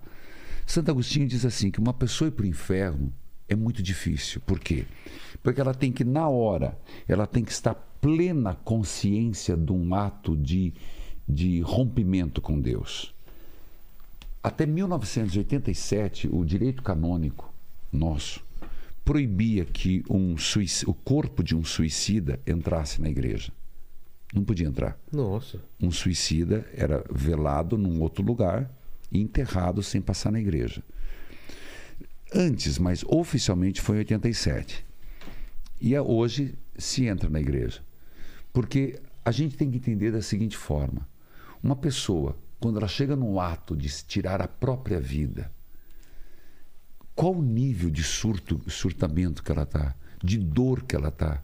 E eu estou para te dizer que ninguém quer se matar, ele quer tirar a dor. Exato. Então, é, são atenuantes. E Santo Agostinho vai falar nisso. A pessoa não tinha condições, ela não rompeu com Deus, ela não fez um ato deliberado de plena consciência, essa é a palavra. Então, eu sempre digo a uma mãe, um pai que estiver me ouvindo, um irmão, que teve alguém na família que se matou, primeiro, pare de pensar que é uma pessoa que está destinada à condenação eterna no inferno. Segundo, não julgueis e não sereis julgado. Terceiro, acredite na misericórdia de Deus. O que, que eu posso fazer? Talvez alguém esteja perguntando. Eu diria, sim, atos de reparação. O que, que é isso? Tenta fazer alguma coisa que possa, uma penitência. Como, por exemplo, por amor àquela pessoa que se matou, ou aquela pessoa que morreu de forma impenitente. Não, se for impenitente não tem, não tem volta, mas morreu em estado de pecado. Tá. Faça dê cestas básicas. Dá um voluntariado numa creche. Faz um voluntariado no hospital de câncer faça um, um sac, pequeno sacrifício da tua vida em vista daquela pessoa. Isso faz um bem tremendo. Segundo, mande rezar missas.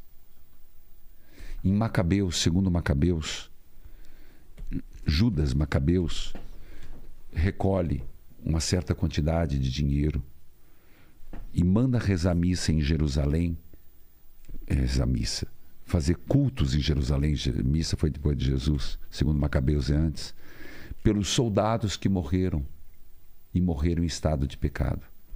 Quando a gente manda rezar missa, na verdade é assim, aquele sacrifício do padre, aquela oferta, aquela aquela oração que é feita pelo padre em persona Christi e pela comunidade há de atenuar ainda mais a gravidade da pessoa que tenha se matado ou morrido em pecado. Então, a princípio, não pense que uma pessoa que se matou vai para o inferno. Mas se você puder, faça atos de caridade. faça penitência e mande rezar missas. Entendi. Fala, Lene. Ó, O Agnaldo Vieira mandou aqui. Imagine o padre ouvindo Highway to Hell do NCDC. Boa. é, o senhor escuta? Escuto de tudo. tudo. É mesmo? Adoro tudo. Sof... Tem bem no meu dia. Eu gosto de sofrência. Gostava de Maria Mendonça. Gravei com Nayara Azevedo. Olha só. Gravei com, com Simo- Simone Simaria. Gravei com a Loki. Gravei Com a com... Loki, cara. Gravei música, música Moderno, né? moderna, rapaz. Foi para o alvo. O meu é Vou para o alvo, eu vou. É, Ah, é? Olha. E tira o pé do chão. Ó, e o- os primos, ele tá pedindo para o senhor falar o que o senhor pensa a respeito dos dogmas das igrejas, aí de todas elas. Dogma é um conjunto de regras que cada igreja tem. Exato. É, eu, eu vou dizer da católica. pergunta, é. Eu vou dizer da católica. Eu não sei se outras igrejas têm dogmas. A nossa, dogma não é uma coisa que a gente pensa. Existe certas coisas preconceituosas. Por exemplo, dogma é uma coisa que foi inventada pelo Papa, que um dogma é algo que não está na Bíblia. Gente, pera lá. O que é um dogma? Agora nós vivemos a Assunção de Nossa Senhora. Foi em 1950 o Papa Paulo VI. Desculpa, eu, sou, eu, eu escrevo. Né? Ô, Tranquilo, tranquilo. coisa de professor. Mas é. A igreja sempre acreditou. Então, veja, desde o início. Se o anjo chega e diz, Ave gratia plena, cheia de graça. Cara, o anjo está dizendo que Nossa Senhora é cheia da graça, não tem lugar, não tem um espacinho. Gratia plena em latim quer dizer plena, completa. Essa mulher gerou nada menos, nada mais do que Jesus Cristo, o Filho de Deus. Peraí. Não é qualquer mulher. É. Essa mulher seguiu Jesus Cristo até a morte morte de cruz. Essa mulher estava nos descida do Espírito Santo sobre os apóstolos.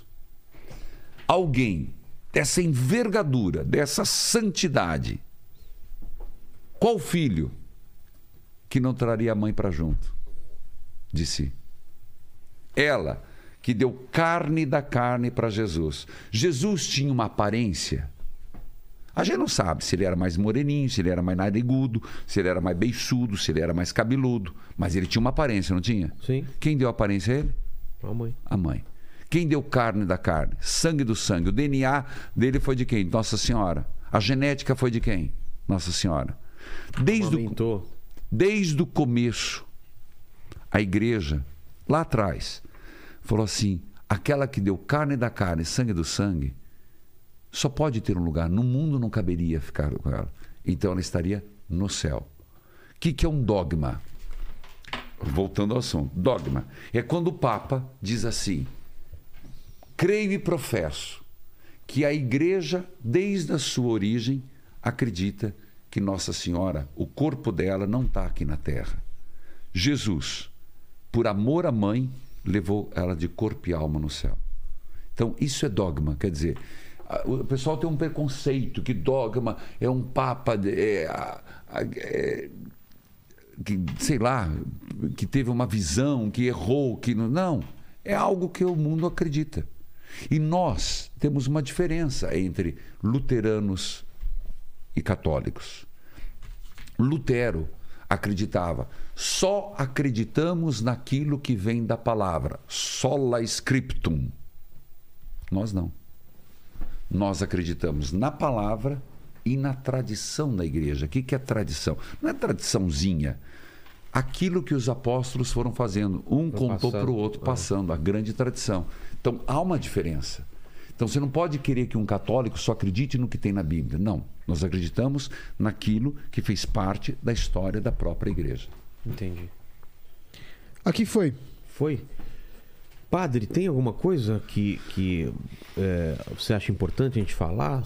Alguma coisa que faltou aqui? Eu sei que diz, eu, eu, eu, eu acho que falei demais. Nossa, longe disso. A gente falou de céu, inferno. Tem alguma coisa, Lene, que você tenha curiosidade de saber?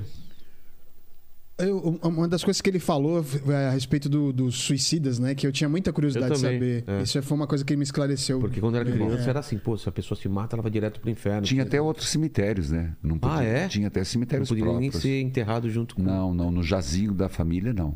Porque era como que contaminar a linhagem. Entendi.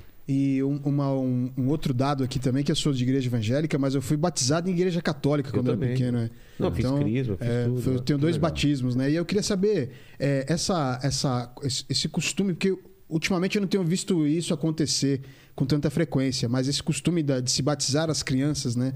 É, qual a importância disso de, É. de batizar a criança logo quando ela nasce? Olha, é, eu diria assim, gente, é aquela história. é, esses dias uma pessoa disse assim, eu- vou falar o que eu acredito, tá? Tá bom. respeitando quem pensa diferente. Eu estou falando como padre católico. Não espere que eu fale diferente.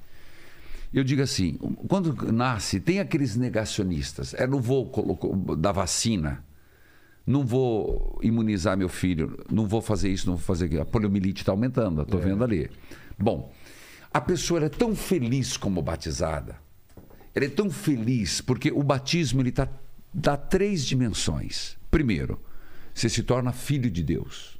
Segundo, você se torna membro membro da igreja. E terceiro, co- co-herdeiro em Cristo. São três eficácias, são três dons que o batismo. Tanto que eu fui fazer o batizado esses dias da minha família e colocaram o menininho à noite. Então tá, amanhã tem o batismo. Eu falei, tchau, pagãozinho. Mas ficaram assustados, rapaz. Mas como é que você vai fazer isso? Você chamou teu, teu, teu sobrinho de pagão. Pagão. Eu falei, mas é o quê? É criatura. Depois do batizado, é filho. É um sinal da presença. Bom, por que, que nós batizamos quando criança? Porque se você ver o texto, quando Pedro, em Atos dos Apóstolos, vai até Cornélio, que era um pagão, e que teve uma. O segundo Pentecostes, que foi algo que não se esperava, que o Pentecostes iria tal qual aos pagãos, e ele foi, ele batizou a família inteira, inclusive crianças. A igreja pega isso e sempre batiza como criança. Mas, eu digo para todos os pais: os evangélicos batizam adulto. Eu sou favorável de batizar como criança. Por quê? Porque, como assim? Eu amo tanto meu filho que eu quero que ele nasça batizado, que ele nasça na graça de Deus, que desde o começo ele possa fazer a experiência de um pai de saber que tem um pai no céu, do que depois lá, tar, lá no final, ou mais adulto, que ele possa ser batizado. Então, batizar como criança. Mas independente que seja, o que eu quero dizer, gente, batize. E quero falar aqui no teu programa, no teu, no tua live. Se o teu neto não for batizado, cobre a tua nora, cobra o teu genro e se não for, leve para batizar. Porque aí entra os avós. Gente, que é importante oferecer para os filhos, para os netos, o que há de melhor. E uma, uma pessoa batizada é a melhor coisa que ela pode ser. Filha de Deus incorporada a Jesus Cristo. E depois ela vai fazer essa confirmação por vontade própria. mas- Depois ela vai. É, Tanto é que no rito do batismo é bonito que diz assim: eu sempre falo, olha, fulano de tal não tem condições de renovar as promessas do batismo, de fazer as promessas. Mas vocês que são adultos podem fazer. No momento certo, na crisma, ela vai dizer: eu creio, eu renuncio ao diabo, eu renuncio a isso. reafirma Ela Que os reafirma. pais, os avós fizeram. Mas batize, gente, batize, não deixe para depois. Obrigado demais, Padre Imagina. Reginaldo. E eu sempre termino o papo aqui fazendo três perguntas para todos os convidados. Contigo não vai ser diferente. Agradecer de novo a tua presença aqui, o teu tempo com a gente. E olhando para trás, para tua vida, para essa, essa sua, esse seu chamado, qual você acha que foi o momento mais difícil que você passou? Momento mais difícil? Olha, nessa eu tive mu- muitos momentos difíceis assim, de angústias pessoais. Mas eu tive um momento muito difícil e engraçado. Quando eu comecei, eu me chamaram para fazer uma missa. E eu fui com toda boa vontade, achando, meu Deus, vai ser aquilo, né? Me colocaram, era numa, numa feira agropecuária. e me colocaram para rezar no estábulo. O que? Tô te falando. Aí tô eu lá, com a minha bandinha lá, né? Coisa que- Os- e, o- a banda, a banda, banda, rapaz. Eu falei, vai arrasar aqui, né? E só que era muito cedo, cara. Era seis horas da manhã, porque era para abrir a feira. E eu lá, pessoal, reza, o Senhor esteja convosco, e nada. Eu falo, canta, gente, e nada. Faz isso, gente, e nada. De repente, eu comecei a falar, quer saber de uma coisa? Eu vou tocar essa missa, vou rezar, e eles não estão afim mesmo, né? E eu, mas sempre eu falava, vamos, gente. Aí eu fiz, por nosso Senhor Jesus Cristo, na unidade do Espírito Santo, um cavalo. E, e uma cagada, rapaz. E ainda, ainda deixou uma. É, aí eu falei assim, ó, gente, ó, pelo menos os animais estão me entendendo. Eles estão fazendo a parte que vocês não estão fazendo. Eu acho que foi, a- foi a- o momento que ali eu quase que fiquei, será que eu continuo com isso ou não? Deu aquela, aquela dúvida. Né? Aquela dor. Mas foi o momento que eu digo assim, é daqui pra frente, né? Mas foi bom, foi bom. Ainda bem que continuou. Segunda pergunta é a seguinte: iremos morrer um dia? A gente falou sobre isso aqui, sobre vida eterna. Espero que demore bastante, que, que você tenha um caminho muito grande aí de evangelização e de espalhar a palavra pelo mundo, né? Mas esse programa vai ficar para sempre aqui na internet. Então, pro pessoal que voltar daqui 237 anos e querer saber quais seriam suas últimas palavras, seu epitáfio. Até breve, espero encontrar você no céu. Olha só. E a terceira pergunta é se você, como padre, também se faz pergunta, se tem algum questionamento. Porque normalmente as pessoas te procuram para responder os questionamentos dela. E você tem algum questionamento, alguma pergunta que se faz até hoje?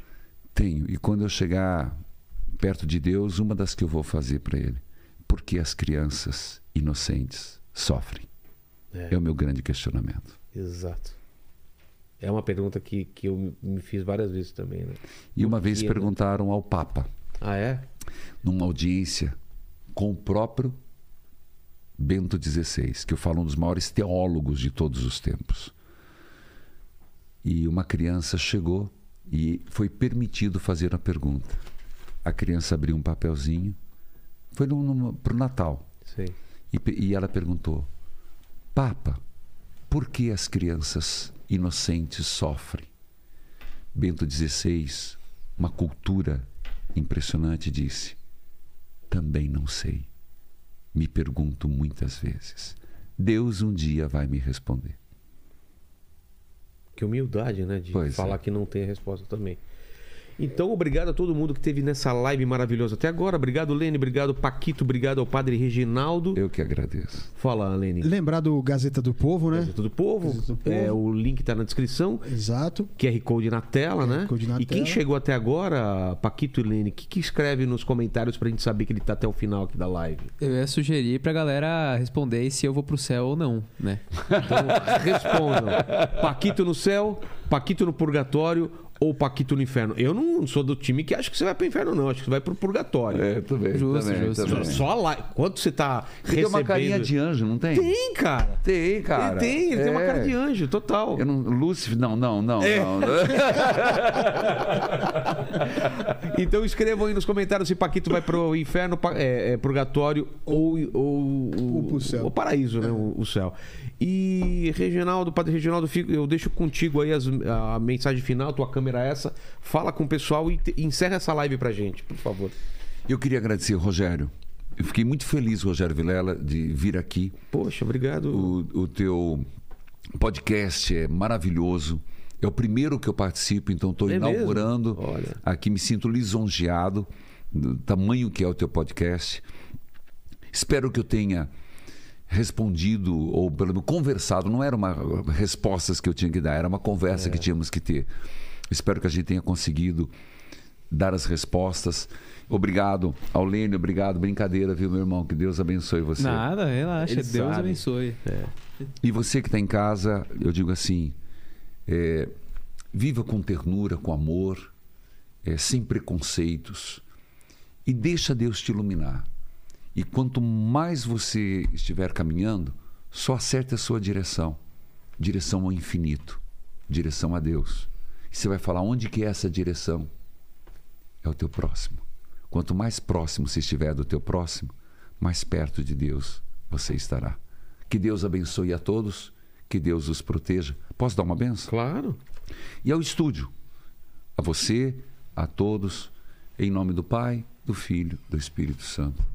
Amém. Evangelizar é preciso. Esse é o meu jargão. Ah, é? Evangelizar é preciso. É. É isso daí. Obrigado todo mundo. Valeu. Valeu. Fiquem com Deus. Amém. Amém.